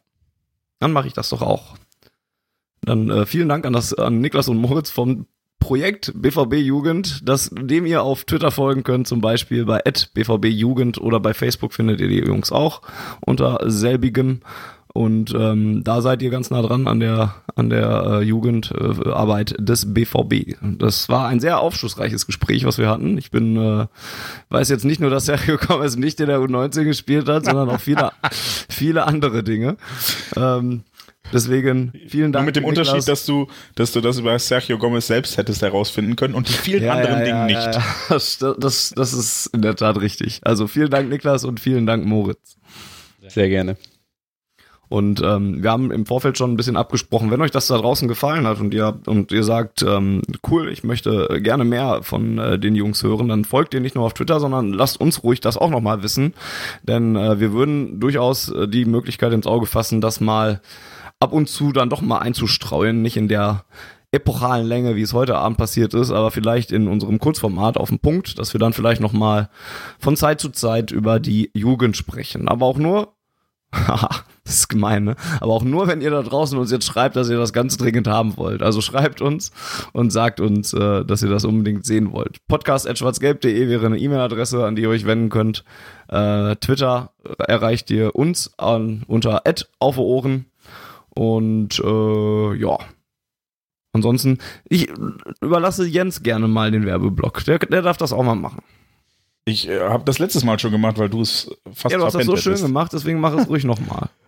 Ja, ansonsten, äh, Fanny sagte schon, wo es, wo ihr uns Feedback hinterlassen könnt, dann äh, möchte ich euch herzlich dazu aufrufen, uns äh, ja dauerhaft zu abonnieren, uns regelmäßig zu hören und natürlich auch euren Freunden und Bekannten davon zu erzählen, äh, dass hier so ein paar Leute ganz coole Diskussionen rund um den BVB führen. Ähm, außerdem freuen wir uns alle, wenn ihr schöne Klamotten im schwarzgelb.de Shop kauft, wenn ihr Texte bei schwarzgelb.de lest oder weiterempfehlt oder schwarzgelb.de bei Steady unterstützt. Steady ist eine Plattform, auf der ihr monatlich Kleinstbeträge ähm, ja, spenden könnt quasi. Auch Das ist so ein bisschen, ja, der größte Betrag, der geht 10 Euro. Also würde ich jetzt nicht von einem Großbetrag reden. Äh, Sinn und Zweck von Steady ist jedenfalls, dass das nicht eine einmalige Spende ist, sondern etwas kontinuierliches. Und äh, wenn ihr schwarzgelb.de sowohl die Texte äh, gerne lest oder auch das Forum nutzt oder ja, uns als Podcast gern zuhört, ist das eine schöne Mö- Möglichkeit für euch, äh, uns zu unterstützen. Weitere Infos dazu unter schwarzgelb.de slash unterstuetzen. Sehr schön. Danke, Jens. Hast du toll Gerne. gemacht. Danke, Jens. Fanny, was, was gab's denn zuletzt für schöne Artikel auf schwarzgelb.de? Du bist auch ein Penner. es gab äh, nicht nur unsere letzten Ausgaben, sondern es gab einen Text zu Gianni Infantino. Es gab natürlich äh, ein ähm, Danke BVB-Schreiben, das dann ähm, als Text, äh, also als Spielbericht quasi fungiert hat, der einfach von Boris geschrieben wurde. Danke BVB hieß der ganze. Ähm, Nadja hat gleich zwei Vorberichte zum Bayern-Spiel geschrieben. Äh, für alle Geschmäcker, also was dabei. Und ähm, ja, es lohnt sich immer auf, auf schwarzgelb.de vorbeizuschauen. Und äh, das häufiger zu tun, vielleicht als ich das tue. Ähm, denn Jens weiß genau, dass ich relativ selten lese. Aber naja, lassen wir das. Äh, das gab es zum Beispiel. Und es wird weiter Podcasts sicherlich auch auf schwarzgelb.de zu hören geben. Ich Genau, dich das- manchmal sehr. Äh, Ich dich auch, danke. ähm, abonniert uns gerne auf YouTube, auf Spotify, auf Deezer, auf iTunes. Äh, ihr könnt den Podcast natürlich auch auf schwarzgelb.de direkt im Browser hören oder euch die MP3 runterladen. Wir haben für alle was dabei und äh, der Dank dafür gilt Volker. So, und jetzt sind wir an dem Punkt, an dem unsere Gäste ihre und hoffentlich auch unsere letzten Worte sprechen für diese Ausgabe.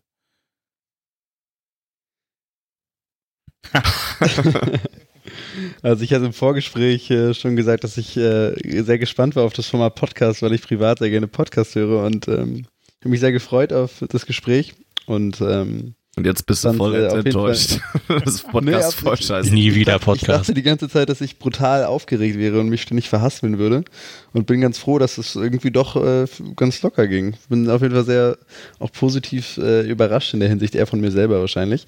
Aber fand es auf jeden Fall sehr schön, habe hier sehr gerne mit euch gesprochen und ähm, ja, von mir aus können wir das gerne irgendwann äh, in der Zukunft normal machen. Ja, dem kann ich mich nur anschließen. Also Podcasts höre ich selber äh, auch schon sehr gerne und sehr lange, aber ich war jetzt das erste Mal bei einem aktiv dabei sozusagen und ähm, ja, es war, war gar nicht so schlimm, um es mal so zu sagen. Ähm, hat Spaß gemacht ähm, und ja, von meiner Seite aus gerne wieder. Das hat man nicht gemerkt, dass das euer erster Podcast war, denn ihr habt euch sehr, sehr teuer verkauft und teurer als so mancher, der hier in meinem Zimmer vor seinem Mikrofon sitzt und das schon länger macht. Jens, du sagst also das letzte Wort. Danke auch Jens, denn äh, ja, man bedankt gerne, sich ja artig bei seinen Podcast-Partnern. Manchmal tut auch Jens das, manchmal auch nicht. Danke, Die, Volker, wäre schon gesagt. Und niemandem Jens. aufgefallen, Fanny, wenn du es nicht jetzt nochmal, egal. Ja, ist schon okay. Danke euch beiden. Äh, folgt at BVB Jugend auf Twitter, lest BVB Jugend bei Facebook. Ähm, ja, und wenn Fanny nichts mehr zu sagen hat, dann schließe ich diese Ausgabe wie immer mit äh, den zwei schönsten Wörtern. BVB ist kein Wort. Egal. Her BVB.